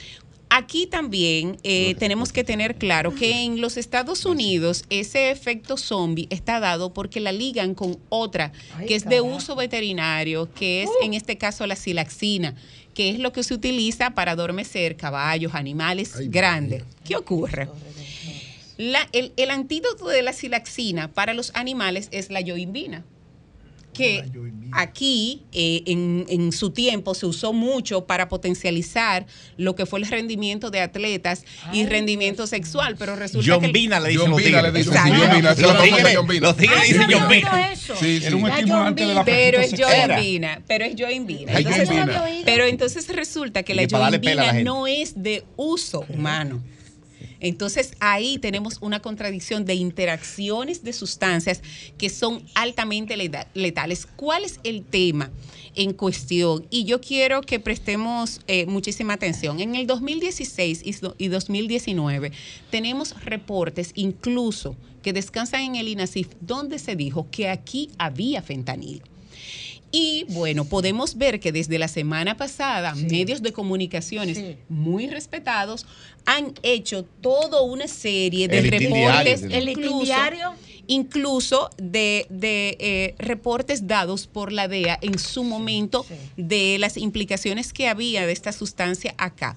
Nosotros tenemos un gran impasse como médicos que tratamos el tema de las adicciones. Lo primero es que los marcadores o lo que ustedes le dicen doping, que están disponibles para el uso de laboratorio o de clínica solamente eh, son marcadores para opio. No me especifica sustancia. Al no, me- al no especificarme sustancia, y el fentanilo es uno, se queda en un paréntesis si de verdad la positividad que me dio fue para este o no, es lo primero. Segundo, no hay tirillas aquí para fentanilo. No hay. Y yo me hacía una pregunta, eh, eh, porque dentro de todo lo que se dice, pero lo que uno ve en la práctica, eh, el antídoto para el manejo de una intoxicación por fentanilo, porque toca la coincidencia que es 50 veces más potente que la heroína y 100 veces más potente que la morfina. Y la dosis terapéutica está muy cerca de la dosis tóxica. Y por eso estos pacientes tienden, o estos usadores tienden a fallecer o a quedar en muy mal estado orgánico. ¿Dónde está el detalle? Que cuando tú ves una persona intoxicada con esta sustancia, el uso del antídoto tiene que ser inmediata, que es la naloxona. En Estados Unidos se usa en forma de dispositivo de spray que lo tienen las ambulancias, porque donde tú te encuentras el paciente tirado, ahí mismo tú tienes que aplicarla. Yo decía, nosotros no tenemos el narcán o la naloxona para ese uso.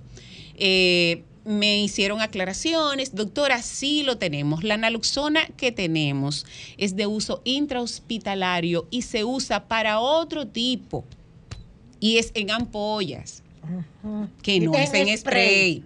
Entonces No ocurre que sirve para estos casos así. pudiera servir, Pero los pacientes no llegan.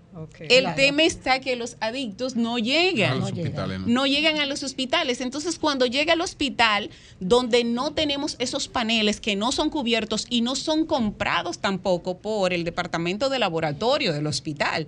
O sea, cuando me llega un paciente usador de sustancia, el familiar es que tiene que pagar de manera privada, irlo a facturar a cualquier otro laboratorio para tomarle la muestra y después él traérmela. Muestra que pueden llegar a costar, dependiendo de la cantidad de sustancia que uno mande, hasta 15 y 20 mil pesos. Pero nunca especificando fentanilo. Nunca, Y nunca. entonces, Porque- ¿cómo, cómo se puede actuar si vemos que hay un grupo de profesionales, un periódico como el Listín Diario que ha Sí. profundizado en eso y afirma que, Que hay fentanilo? El problema es muy serio. Las autoridades dicen que, Que no, no. entonces nos dicen, no tenemos ni la tirita de medición, por llamarlo de, de esa manera, ni el antídoto. Entonces, ¿cómo enfrentar? El, el- el antídoto incluso, el que está y que es de uso intrahospitalario, está combinado con, en este caso, con oxicodona que se usa para dolor en pacientes oncológicos. Entonces, a mí me preocupa mucho Percocet. porque, porque en vez de nosotros estar negando una situación, es dónde está el comité de salud que está preparando un plan de contingencia para empezar a peinar cada uno de esos lugares que sabemos que están vulnerables en estos momentos y que están presentando la sintomatología. Cuando tú ves a alguien, cuando tú ves a alguien que es un usador y que uno lo ve eh, en la calle y todo el mundo entiende, bueno, que todos los indigentes son delincuentes, pero no es así porque la adicción es una enfermedad, aunque tenga un patrón comportamental. Pero es- el fentanilo sí, hay fentanilo aquí. Bueno, bueno, yo le voy a decir algo. Sí. Yo soy de, yo, yo, sostengo que sí. Ahora bien, el que me dice que no, que me lo demuestre. Exacto. Porque yo estoy abierta a la equivocación. Ahora bien, la clínica no se equivoca. La clínica no se equivoca. El 85% de los diagnósticos médicos son clínicos. Cuando a ti te llega un paciente con una pupila totalmente en punta de alfiler, diaforético, mojado del sudor, con vómito, diarrea, relajación de esfínteres, movimientos involuntarios, ¿qué tú puedes pensar? ¿Y la pupila cómo es para uno saber? Punta de alfiler, pic- eh, eh, es- ese puntito sumamente, sobresale. no, pequeñito, pequeñito, que inclusive una punta da dificultad observar. Ay, Dios mío.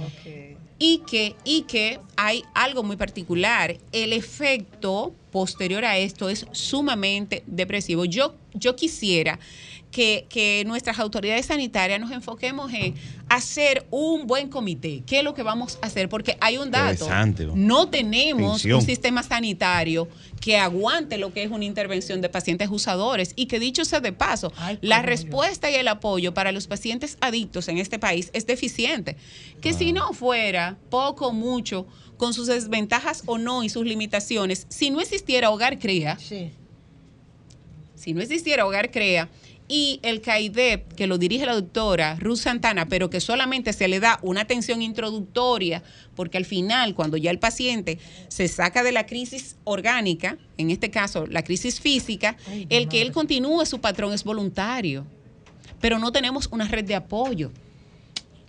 Y generalmente vuelven a... y regularmente vuelven o cambian. Y también hay un, un- algo relevante, es que tenemos diversos tipos de drogas que son demasiado baratas y lo que hace el, el- el- el adicto es que la, el- Pero- el- la persona usadora que para salir de su situación se va cambiando. Un, un minutito, Alfao, el, el señor Alfao Cuasiati escribe y dice, Doña Consuelo, a usted, Promese importa el fentanilo y del moscoso puello se perdió una gran Diablo. cantidad de ese producto. Diablo.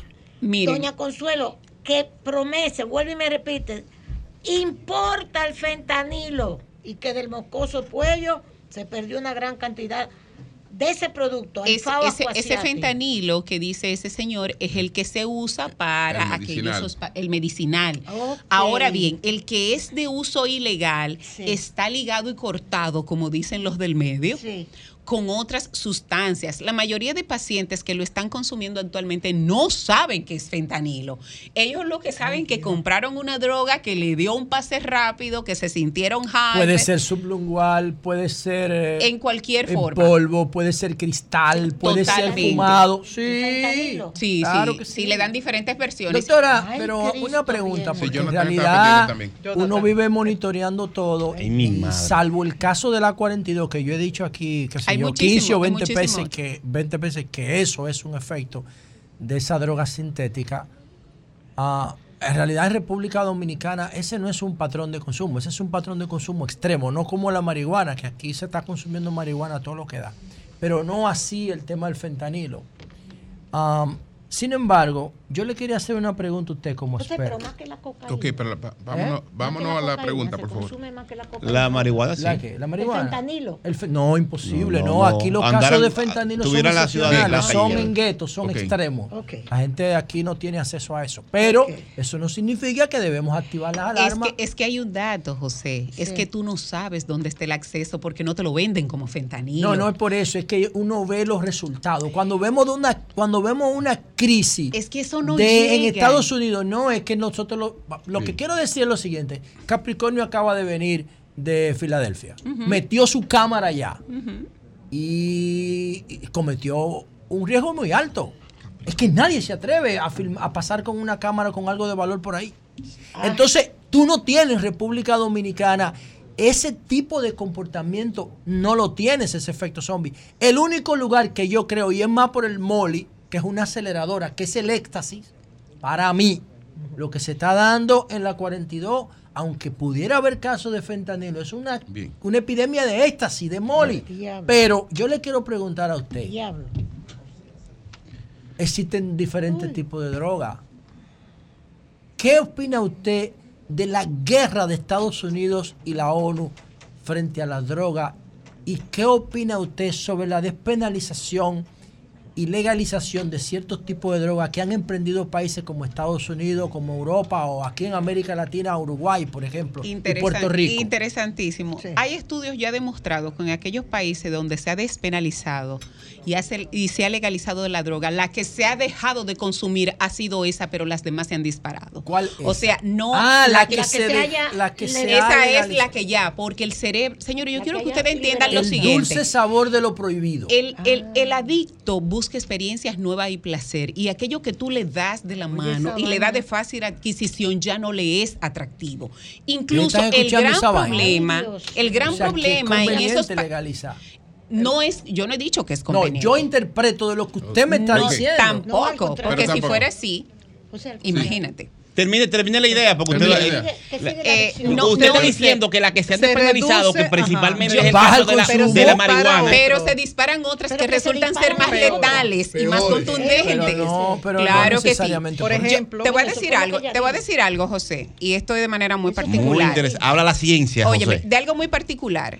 Yo Eh, no digo nada aquí que no lo filtre científicamente. Sí, Bueno, pero el detalle Tú está que tú no mucho, ves no a ella. Sí. Bueno, Ay. pero yo no soy médico. Está Ahora, el detalle, pero el, anal- entonces- y el análisis de la despenalización No, no, es médico. no, no, no. No, tiene Ay. impacto Pero te sociológico, tienes económico. limitar, te, no es tienes, médico. te tienes que limitar a la información que te puede estar dando alguien que es con quien trabaja, con la gente que la No, no, padece. no, yo no necesito Lamentablemente tú te vas desde el punto de vista legal o social, que no es la Ah. parte que me corresponde. Por eso, yo lo que le estoy diciendo Bien. que no es una sola perspectiva. bien. Perdón, Julio. ¿Por qué? Porque cuando ocho premios Nobel de Economía firman un documento para la legalización de la droga, están diciéndome a mí, yo, ¿De cuál yo- droga? espérate, yo necesito vi- visibilizar un problema para tratarlo. Bien. Exacto. Perdón, Julio. ¿Cómo usted va a tratar un problema que usted no conoce? Bien. Entonces, cuando usted lo legaliza, ya usted lo Bien. conoce. Bien. Perdón, Bien. eh, perdón. Pa- para terminar. Yo no tengo que tirar tres bombas atómicas para yo saber si tres bombas atómicas cam- a- a- No, eso es otra mundo. cosa que no Bueno. cabe. Eso no tiene Vamos sentido ver. lo que tú estás Eh, planteando. Son bueno, Eh, claro, no, voy a la- no, voy a la eso no tiene sentido lo que tú estás Sí, planteando. claro. Yo te pregunto a ti, La ¿cómo tú sabes, sabe el Pero efecto de la espérate, droga fuerte. ¿Cómo tú sabes cómo se procesa el fentanilo clandestino en un laboratorio de los chapitos en México? Yo sé lo que dice la Ella dice que los que se meten el fentanilo no saben lo que se están metiendo. ¿Sabes por qué? Porque es ilegal. Sí, la pregunta, mi pregunta iba por la misma dirección que la tuya, la voy a especificar más, José La Luz. Eh, La, la droga, especialmente la que se está legalizando, es la marihuana, que es una droga de ventana, podríamos decir, no es lo mismo que las otras drogas. El tema de cuando hablamos de droga tenemos que ser muy específicos porque son varias y tienen varios efectos. Y los efectos de la droga, ni siquiera eh, tú tienes que tener el sello clínico. Hasta con la química tú sabes cómo le afecta al cerebro. Claro, y más lo que dice la realidad ¿Y por qué tú en los le- ¿Y pacientes. por qué tú crees que hay tanta gente obesa en el mundo? Claro, entonces, Es por eso por le, pregunto, le pregunto a la no doctora. Alexandra Iches, científica y además eh, trabaja clínicamente con pacientes, psiquiatra general y, y de enlace.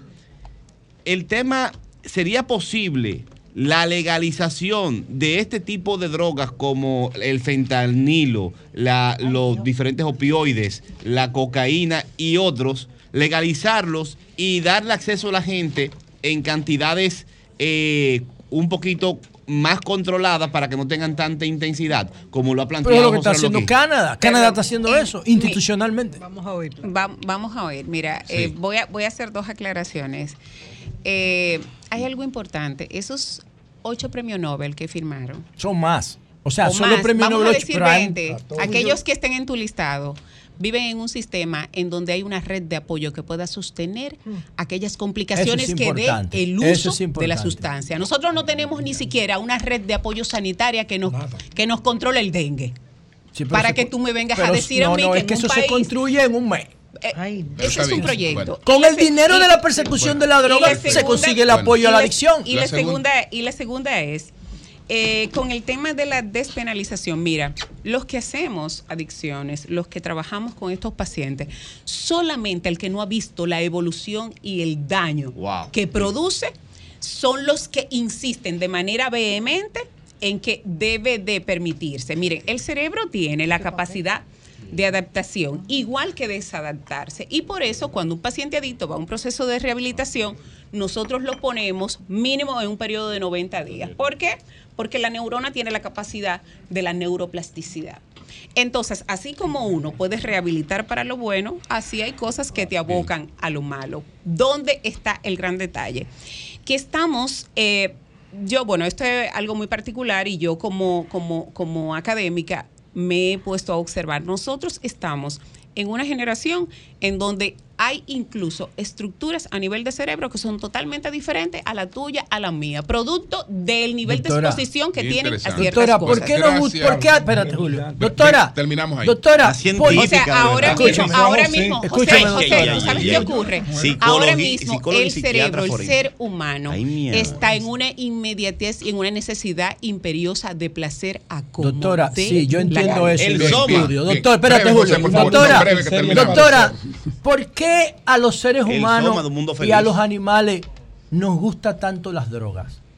No hables de drogas como un elemento vetado. No, mi- no porque yo no me puedo ir, yo no me voy a montar en la onda que tú quieres distor- ¿Por qué distorsionar. nos gustan las drogas, lamentablemente. doctora? Lamentablemente. Doctora, espérense, no. déjenla que responda. No. ¿Por qué nos gustan las drogas? No, Espérense, ¿por es, qué? es que, es que, no, aquí hay algo, aquí hay algo particular. Pero sí. Ay, ay, es que no se llama droga todo lo que tú entiendas o tu cerebro identifique como placentero resulta ser algo que te subyuga.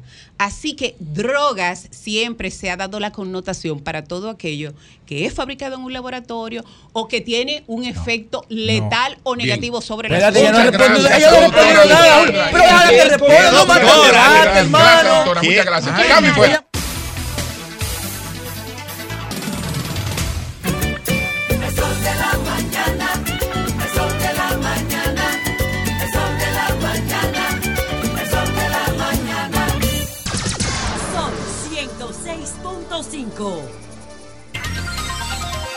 Son las 10.35 minutos. Buenos días, Jonathan. Adelante.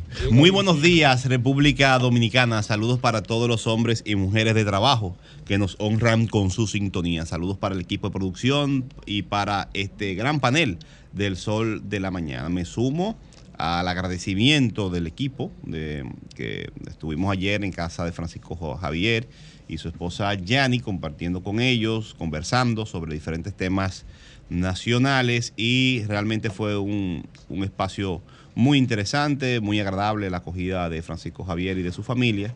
Eh, esperamos, le deseamos todo lo mejor a él y a, y a su familia. La, la sentencia que condena a 12 años de prisión a- al ex director de la Dirección Nacional de Control de Drogas, Félix Albuquerque Comprés, eh, por el caso de la muerte, el homicidio de Manuel Duncan, eh, está en, en cuestionamiento de si debieron ser más años o menos. Realmente yo no sé qué gana una sociedad poniéndole de que 20 años de cárcel a una gente con más de 50 años. No creo que... Entiendo el dolor de la familia y que eso puede resarcir simbólicamente, pero la mejor eh, política para, para estos casos es la- la prevención, evitar que ocurran estas muertes, porque realmente ya lamentablemente este comunicador talentoso, Manuel Duncan, nunca estará en este, esta vida con, con nosotros por este terrible hecho. Para mí esto es una tragedia de dobles dimensiones, porque es una tragedia primero para la familia de Manuel Duncan, sus amigos, sus allegados y la sociedad que también siente la pérdida de un ciudadano talentoso, capaz, que hacía grandes aportes al país, pero también la familia de Félix Albuquerque Comprés. Porque ni en la cabeza del condenado ni en el de su familia estaba previsto que en esta etapa de su vida iban a tener que ir a la cárcel a llevarle cosas para ver a su padre, para ver a su esposo, para ver a su primo. Es una tragedia doble. Una tragedia doble.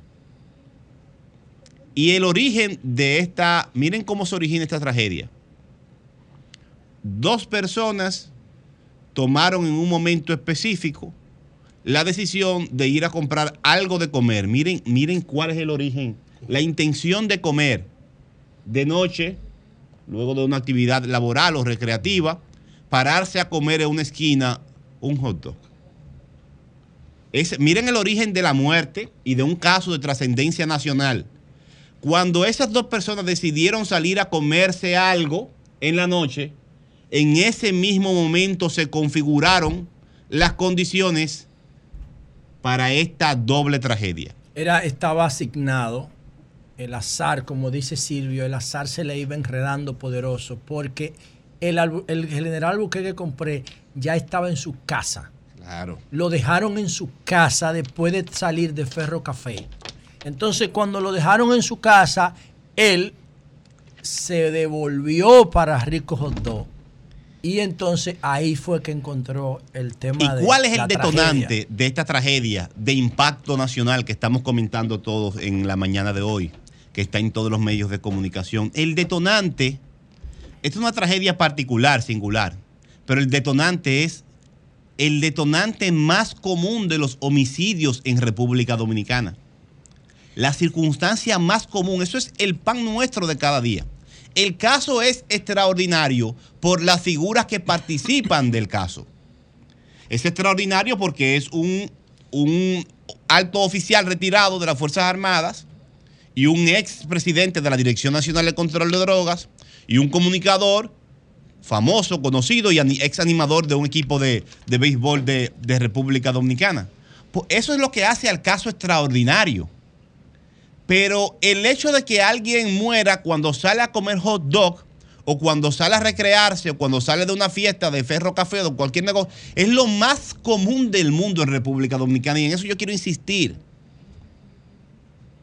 Que cualquiera puede ser víctima en este país porque es más probable que a usted lo maten saliendo a comer un hot dog o saliendo de bailar o en un baile que lo mate la delincuencia. Y tienen que hacernos caso cuando hacemos este señalamiento. Los delitos convivenciales son la principal circunstancia de homicidio de República Dominicana. porque los dominicanos somos ahora mismo una, una sociedad altamente violenta. Especialmente los hombres dominicanos tenemos un serio problema con el manejo de las emociones y del conflicto. Somos violentos. Somos, nos sentimos machos, alfa.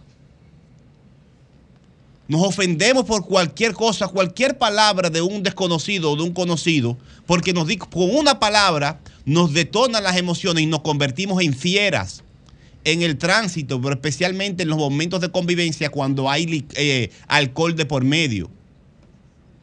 Pero eso no lo digo yo con un espíritu moralizante. Eso no lo digo yo porque me considero mejor que todo el mundo. Yo incluso me incluyo en esa dominicanidad que ha, ha sido criada con una visión de que debe ser guapo y responder a cualquier ofensa con la fuerza y con la violencia. Utilizamos los dominicanos, una gran cantidad de dominicanos, la violencia como el principal mecanismo para solucionar una diferencia hasta comiendo un hot dog. Y si hay, según las estadísticas, una arma de por medio, la sacamos y matamos al otro por un hot dog o porque me pisaron bailando. Tengo aquí, para confirmar esto que le digo, los datos del boletín informativo del Centro de Análisis de Datos de Seguridad Ciudadana de República Dominicana. Los de este año no son definitivos, así que le voy a dar los datos consolidados del 2022, que ahora sí lo tengo.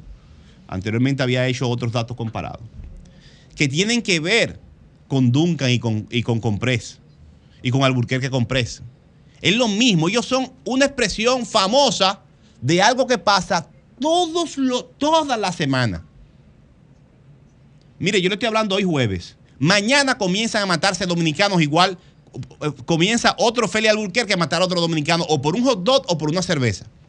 Y yo no soy Dios, no estoy adivinando, es lo que dicen las estadísticas. Y el sábado van a matar a otro. Y, le- y me sé la hora en que lo van a matar. Entre el viernes en la noche y el domingo en la madrugada van a, morir más de 10 dominicanos, así, igualito que Feliz Y no va a salir los periódicos, para que lo sepan. Y la semana que viene va a pasar lo mismito. Y la de arriba, lo mismito. Y la de arriba también, y así hasta diciembre, porque pasa toda la semana. Pero no sale en los periódicos. Somos un país violento. Miren, en el 2023, 22, en el país se registraron formalmente 1.389 homicidios, como este, y también por otras circunstancias. 1.389 homicidios.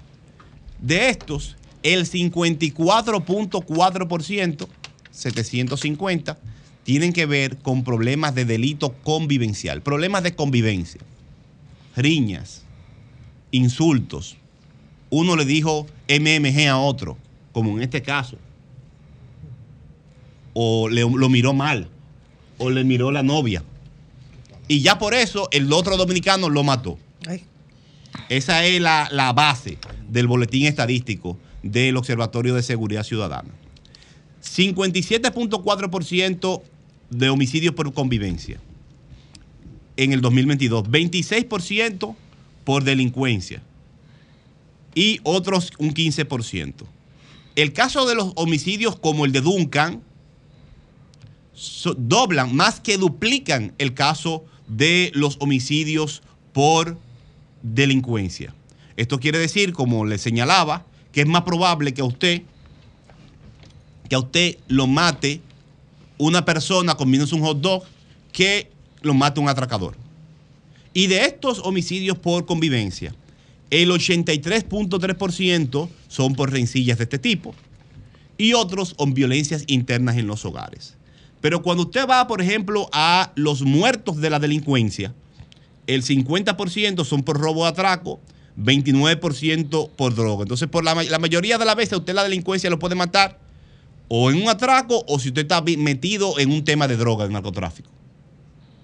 Los, los activistas y comerciantes del narcotráfico están entre las primeras víctimas de la, o sea, casi el 30% de los homicidios en delincuencia. Por eso pues en esa parte usted tiene que preocuparse. Si usted no está metido meti- en un punto de droga comprando o usted no tiene que ver con negocio de droga, es mucho, muchísimo más difícil que usted lo maten con un arma de fuego. Y los otros son que usted ande despreocupado en una calle y lo vayan a atracar. Pero usted se puede, usted puede poner a los delincuentes en, el, en un segundo plano al momento de usted pensar quién lo puede matar. Porque en el primer plano, según todas las estadísticas, está el momento en que usted sale a divertirse de noche, de viernes a domingo. Y el momento que usted le responde de manera iracunda a una persona con la que usted tiene una diferencia. Aléjese de eso. No pelee con nadie de noche. Y especialmente cuando se está recreando. No le responda a ofensas. No se crea Superman. Y por último, las estadísticas están ahí. La tasa de homicidio, mal que bien, dice José que aquí no hay estadísticas duras, pero las, eh, las actas de defunción son una base clave para tú hacer estadísticas, porque tú tienes que contar los muertos, no te lo comes. Y una de las principales eh, eh, herramientas, aunque hay que ir a más detalles para analizar la seguridad ciudadana, son las tasas de homicidio. Y si el principal indicador para evaluar la seguridad ciudadana en nuestro, en nuestro país y en cualquier parte, porque la delincuencia, el delito no es más que la desviación del comportamiento por la utilización de medios alternativos o ilegales y especialmente por el uso de la fuerza. Apropiarse de lo que es de, de particular de otro por la vía de la fuerza. En el delito casi siempre se utilizan mecanismos de fuerza. Y si el principal problema aquí de homicidio en el país es convivencial, la política de seguridad ciudadana tiene que irse ahí porque es muy claro y está muy focalizado el problema. Crear mecanismos para prevenir que o en el centro de recreación o su entorno las discusiones se conviertan en homicidios. Tratar que los centros de diversión para adultos y los centros, hasta los centros de comida para adultos, estén concientizados y tengan un mecanismo técnico de respuesta para cuando se desarrolle el conflicto. Porque compré fue a buscar el arma. Pero él es un caso, siempre alguien sale a buscar el arma. O se la saca del carro. O le quita la del amigo. Entonces está muy focalizada la principal causa de muertes en República Dominicana de homicidios y son los problemas convivenciales, el manejo de ira de los dominicanos que somos muy, muy violentos y el entorno de la recreación. Si la política de seguridad ciudadana de este gobierno, y ojalá que la oposición participe del debate y haga propuestas, se enfocara, lo dicen las estadísticas, en intervenir no negativamente, sino en orientar, educar y crear protocolos que involucren a la discoteca, a los colmadones, a los centros, en la prevención y la intervención rápida, sin lugar a dudas, que tendríamos una reducción de estas muertes dramáticas de personas que salen a bailar o a comerse un hot dog y terminan matando a otro por esa simple situación. Buenos días, Virgilio, adelante. Hablando que uno se entiende. Hola, Gracias a todos los que nos escuchan Hola, a través de este. Sol de la Mañana, de Sol 106.5, RCC Media en la Catedral de la Opinión en la República Dominicana. Pedro Jiménez, Doña Consuelo, ¿cómo están? Hello, Buenos días. Disculpen, estaba en una reunión de En el carácter- Palacio. De carácter de En el trabajo. palacio. El presidente De carácter regresa hoy. trabajo. ¿Ya Y- regresó? Ya, regresó Ya anoche regresó. el presidente Anoche. de la Y República. se reunió con Virgilio temprano. Y eh, eh, estábamos en algunas reuniones y ¿Tú lo viste hoy? Llegamos aquí. Aquí. ¿Al presidente? eh, no, llegó de madrugada, todavía no. Ah, él no ha ido a Palacio No era con el no ha llegado a la Palacio. no. Eh, bien. Era eh, la recepción. pasando el jet lag. Bre- El breve- jet lag. brevemente, brevemente. Se le vio la recepción del Palacio. Al caso que don Julio conversó, al caso de Santiago. eh, ciertamente.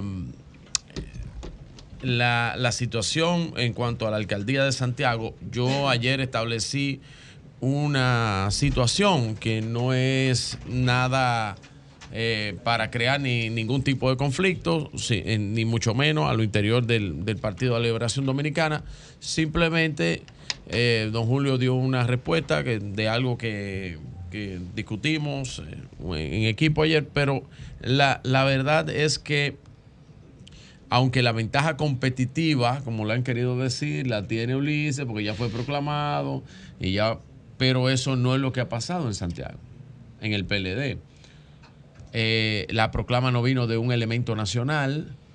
Eh, el mismo señor Mirabal lo desmiente cuando hicieron, fueron algunos de los miembros que estaban ahí dentro del partido. Entonces, si eso se quiere hacer, debe hacerse a la más alta instancia y debe mandar una comisión de enlace que trabaje eso en el PLD, que no es lo que ha pasado, don Julio. ¿Te quieres saber otra cosa de Santiago? Otra Bueno, cosa de yo Santiago. le puedo decir algunas otras cosas. Pero Santiago. adelante, Me- adelante. me De- voy a quedar en tirarle, esta a Virgilio. Adelante. Adelante, Sí. adelante. Ay, ay. Sí. Primicia del sol de la mañana. Primicia del sol de la mañana. El día 5 de agosto, el PLD proclama a Marino Collante como su candidato a senador en Santiago. Ok, bueno, pues bien. Muy bien, muy bien. Pues entonces es con eso, pues con eso mismo debieron trabajarlo con la alcaldía. Entonces si van a proclamar a, a Marino, ya hubo un acuerdo, me imagino ahí, con el otro aspirante que había también. Un tremendo No, candidato. no, no. Habían dos aspirantes. ya. Tremendo candidato. Mira, me escribe lo siguiente de Santiago. Yo se lo pasé a leer porque. Pero ¿cuántos aspirantes había en Santiago? Me- Bueno, me estaba escribe- Víctor Suárez, pero Víctor, Víctor Suárez, se retiró, se había retirado, Sí. creo. Había declinado, creo. Francis Hernández, de presidente de la circunscripción número 2 de Santiago, me escribe lo siguiente. Yo fui el vocero de la rueda de prensa. Sí, lo vi. Para darte la información de que aquí no estamos peleando y no tenemos contradicciones. Que esa iniciativa nace por nosotros y haber definido el escenario aquí. Los tres presidentes de las circunscripciones están apoyando a Víctor. De 134 Sí, sí, presidentes eso- del comité eso yo lo informé intermedio, ayer. 129 están apoyando a Víctor. De 58 miembros del CC en el municipio, 51 Sí, están claro, pero apoyando ellos a hicieron Víctor. una rueda de prensa. De 16 Ah, regidores, 15. Sí, está bien, está Entonces, bien. Pero es para terminar la idea, porque él Sí. me pidió que lo leyera. Sí. Partiendo de ahí, lo que hemos solicitado es que el partido haga las encuestas y se defina la candidatura para poder tener el tiempo Sí, necesario. pero no fue lo que ellos hicieron, porque eso. Santiago, sí, pero él está diciendo, él está ahorita. diciendo Así es. algo que se denotó y se demostró que fue diferente. Mira por qué. hablar Porque de- Antonio Peña Mirabal corrige lo siguiente y dice, con respecto al titular del periódico Hoy, el PLD en línea en Santiago tiene dos precandidatos a alcalde, Víctor Fadul y Jeffrey Infante. Uno de los dos será candidato seleccionado por encuesta en medio de octubre. Él habla sobre eso, o sea que lo que ellos hicieron fue un acto totalmente incorrecto. Eh, ahora que estén resalciendo y haciendo diferentes cosas está bien, pero lo que hicieron fue incorrecto. Ahora, lo que dice don Julio, que tiene ventaja Ulises, porque ya es proclamado por un partido, porque ya de cara a las elecciones tiene más espacio en tiempo que empezar en octubre, bueno, eso es algo que tiene que sopesar el PLD, pero tiene que sopesarlo a nivel de su más alta instancia, así como van a proclamar Marino Collante, que me imagino que lo hicieron a través de altas instancias, así mismo deben hacerlo, pero no hacer ese tipo de mamotreto que intentaron hacer en la rueda de prensa, que el señor dijo, eh, el buen amigo de allá de Santiago dice que eso, que eso fue eh, eh, un, que ellos lo que un estaban- ellos. haciendo, un acuerdo de ellos, sí, eso se ve muy bonito. Yo lo que querían darle otra connotación. Pero bien, miren, ustedes saben que ayer mismo en Santiago estaba eh, el buen amigo Eduardo San Lobatón en calidad de secretario de Finanzas del Partido Revolucionario Moderno y fue a darle un apoyo directamente ya y se reunió con los regidores, diputados y toda la dotación política de Santiago eh, en torno ahora mismo a su figura principal en Santiago, que es don Ulises Rodríguez, y Eduardo estaba ahí eh, dándole ese apoyo y mencionó algunas palabras en su discurso que quisiera yo poner, si Llovita me ayuda, en un momentito ahí.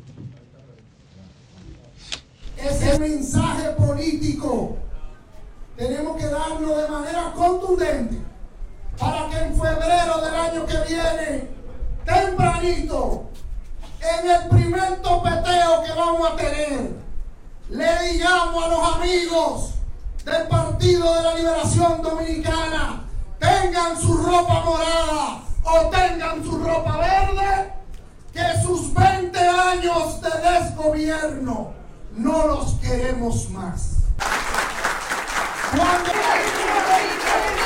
Ahí vemos el apoyo de la dirigencia y a eso es el, esa es la situación en Santiago. Es que el PRM tiene arropado a Santiago. Esa es la que usted no quiere que el PLD resuelva por Bueno, ahora. pero usted, usted quiere, que usted quiere- resuelva, usted no, quiere que el no PLD así. eh, Se vaya- sentado cruzado de brazos. Espere no octubre, no verdad. No, usted está No, no, no, preocupado. usted porque- sabe que tengo que- porque la- sabe que tengo grandes amigos Las reglas No, no, no, internas, no, no, pero usted no está preocupado porque no está. Pero si el PRM lo hizo, no es no interés. si el PRM lo hizo, ¿por qué el PLD no lo puede hacer? Es que, que lo haga, es correcto. Pues lo va a hacer. Pero si yo no hubiera hecho el llamado, si se queda en el aire, No, hubieran hecho dos, tres disparates de lo que estaban intentando Es hacer. verdad, es Tienes verdad. razón, Pero por. Dios, pero, está bien. Y si le ganan Te al- hicieron caso. Espérate, y si le ganan al PRM, te vas a sentir mal. No, no le va, porque no le van a ganar al PRM. La plaza la no, tiene el no. PLD. No, no le van a ganar al PRM. Miren, en, en cuanto a. yo- Ahora me yo- gustó, me gustó lo de la ropa verde o morada. Sí, claro. Eh. Ya, ya es un buen articulador de palabras. No, no, quiero decir que va a la alianza, Es un, Santiago. poli- es un politicazo, ya yo. Miren, eh, la, la candidata, precandidata, senadora por la provincia Hermanas Mirabal, eh, la actual alcaldesa, Mecho, así es que le dicen a Mecho, Mecho hay que decirle su nombre de pila, que es Mercedes Ortiz. Mecho Se va re- también. recibió el apoyo y aspiraciones a senadora eh, y también de la, a la reelección del presidente Luis Abinader por parte de 4 mil simpatizantes. Eh, el acto estuvo encabezado por el presidente provincial Domingo Adames. Pero están, están quien- rodeando a Freddy. ¿Qué le quieren con Freddy entonces? Quien sus va a a palabras. A expresó su alegría y el gran acto realizado en favor de la reelección del presidente Luis Abinader. En este mismo fueron juramentados 103 presidentes del comité de base del antiguo partido. Eh, ese acto estuvo y contaba con la, el apoyo también de Luis René Canaán Rojas, que estuvo ahí con eh, Ya se Mecho. pasó, Luis René. Luis René Sí, ya sí, está sí. en el PRM, está juramentado. Pero él vino y- aquí Y todo. antes de irse. Y- y Luis René ya está en el PRM y le dio el apoyo, le dio el apoyo contundente Exacto. a Mecho eh, en esta juramentación que hizo Mecho y en este acto que hicieran ¿Qué le eh, hace en el fin de semana que a mí me llamó mucho la atención. Mecho concita mucho apoyo dentro de la provincia Hermanas Mirabal para ser la próxima senadora. Y ustedes hablan de mujeres en la política. Sí, sí. Y yo le he dicho a doña Consuelo de Sí. Pradel, a María Sí. Elena Núñez, yo le he dicho, vuélvanse voceras, no importa la, partida, eh, la, la partidocracia, vuélvanse voceras del liderazgo femenino Sí, que ustedes señor. tanto proclaman. Entonces, con ese, esas candidatas, denle en apoyo y ayuda. Muy bien, pero María Mecho es lo una hace mujer, muy bien. Mecho es una mujer de menos de Que- 40 que le años. da respaldo a las y tiene candidatas. un gran apoyo. Yo Entonces, también. denle en apoyo al candidato. Este está Mecho, Mercedes. Ortiz ¿Eh? ¿Cuál en? Salcedo, hermana Mirabal, que quiere ser la próxima senadora, actual alcaldesa de, del pasó. PRM, es actual alcalesa del PRM. Ah, Esa- esa no es tránsfuga, no- esa no es tránsfuga. no, no hay transfugismo. eh, eh, Pero tu- cuando tú dices interés de apoyo a quién, que le dé apoyo a quién. Que ustedes que, promuevan el liderazgo político femenino. Los que viven- partidos son los primeros No, que tienen pero que dar te estoy apoyo. diciendo esa candidata a senadora del PRM por la provincia de Hermanas Mirabal. Todos Pero- los otros son hombres. Pero, pero lo- los apoyo a partidos la son los que que dar la Le se lo damos, oportunidad se lo damos. para Sí. formarse, Ya oíste, Bauta. para participar. Entonces- Señor, ah, no. Entonces- Pero para Mire. senadora por Bauta. No, yo apoyo a Bauta. Ah, No, tú ves. Ahí no, está la no, no, no, no, no. Virgilio, Pero- No, pero óyeme, con eso yo no me Virgilio, voy a jugar con una cuestión de género, no. De que Ah. uno, Bauta ah, tiene que ser senador de porque que es a las excelente. mujeres. Pu- no, no, Machistas. Si tú tienes un buen candidato, no tienes que buscar una que es no. candidata a senadora con Bauta. Bauta, todo mi respaldo. Ah, yo sabía. Yo sabía. No, Por es eso es, es que el género, bueno. el género no va para parte. No, no, no. Miren. Ey, ey, ey, más ah, pero es- respeto, es por eso, porque ustedes no apoyan Pero a las no mujeres. es- pero no en ustedes ese quieren caso. apoyar a los hombres. No en ese Quieren caso. apoyar a los hombres machistas. A un hombre. Machista. En este caso. Sí, a un hombre, claro que sí. A todos los que vayan a nivel Tranquilo, nacional. Bobby, rinde. Miren, Uno. eh, el, el- tengo un, un informe eh, eh, eh, de perito judicial que estuve eh, viendo con respecto al caso de la Cámara de Cuentas, que no sé por qué que no acaba la comisión del, O- de la Cámara de cuéntalo, Diputados. cuéntalo ahora mismo, escúchame. Bueno, Sí. entonces, estuve leyendo un informe perito judicial con respecto al más alto nivel de la parte eh, jurídica administrativa y estuve leyendo algo que voy a, detallar en un, en un pequeño comentario mañana, pero quiero dar un adelanto para los amigos que les interesa esto de la Cámara de Cuentas. Miren, en lo relativo a la elaboración de la agenda, escuche bien, que esto fue discutido por las señoras que estuvieron acá, las miembros de la Cámara de Cuentas, y discutido por algunos de los eh, senadores, el amigo Iván Lorenzo, con y los amigos de la oposición que intenta hacer eh, mamotreto político con esto. En lo relativo a la elaboración de la agenda y convocatoria y dirección de los trabajos en términos de apertura y cierre de las sesiones del Pleno, es una potestad que corresponde con exclusividad, escuchen bien, al presidente de la Cámara en virtud de lo establecido en el artículo 20, numeral 10 de la ley 1004. Esto, solamente ese pequeño párrafo de ese expertise jurídico permite establecer muchas de las acusaciones que se están llevando a cabo por parte de eh, la comisión de permanente de Cámara de Cuentas de la Cámara de Diputados que está eh, que ya hizo un estudio del caso y que pide juicio político para todos los miembros de Cámara de Cuentas. Solamente ese solo párrafo indica que en este expertise jurídico indica que que el pleno que es ilegal y lo que establecieron, más el acta que hicieron en aquel pleno, más lo que luego intentaron de decir de que el presidente, con el, el presidente habiendo cerrado eh, y parado un, él y otro miembro del pleno, y que dijeron que no, que no, que no lo establece y que eso no se detiene, que por eso es un pleno y que son tres, que son cinco y que se habían tres eh, presentes, era la mayoría, pero establece el artículo claramente que quien lleva la agenda abre y cierra los plenos de la Cámara de Cuentas es el presidente. Cito el artículo, porque pedí cita de artículo en este expertise. Artículo 20, numeral 10 de la ley 1004, que insto a que los que están discutiendo sobre esto lean ese artículo de la Cámara de Cuentas. Mañana vengo con una con profundidad a tratar este tema de este expertise jurídico que me han pasado con respecto a la Cámara. Comunícate 809-540-1065. 1-833-610-1065 desde los Estados Unidos. Sol 106.5, la más interactiva.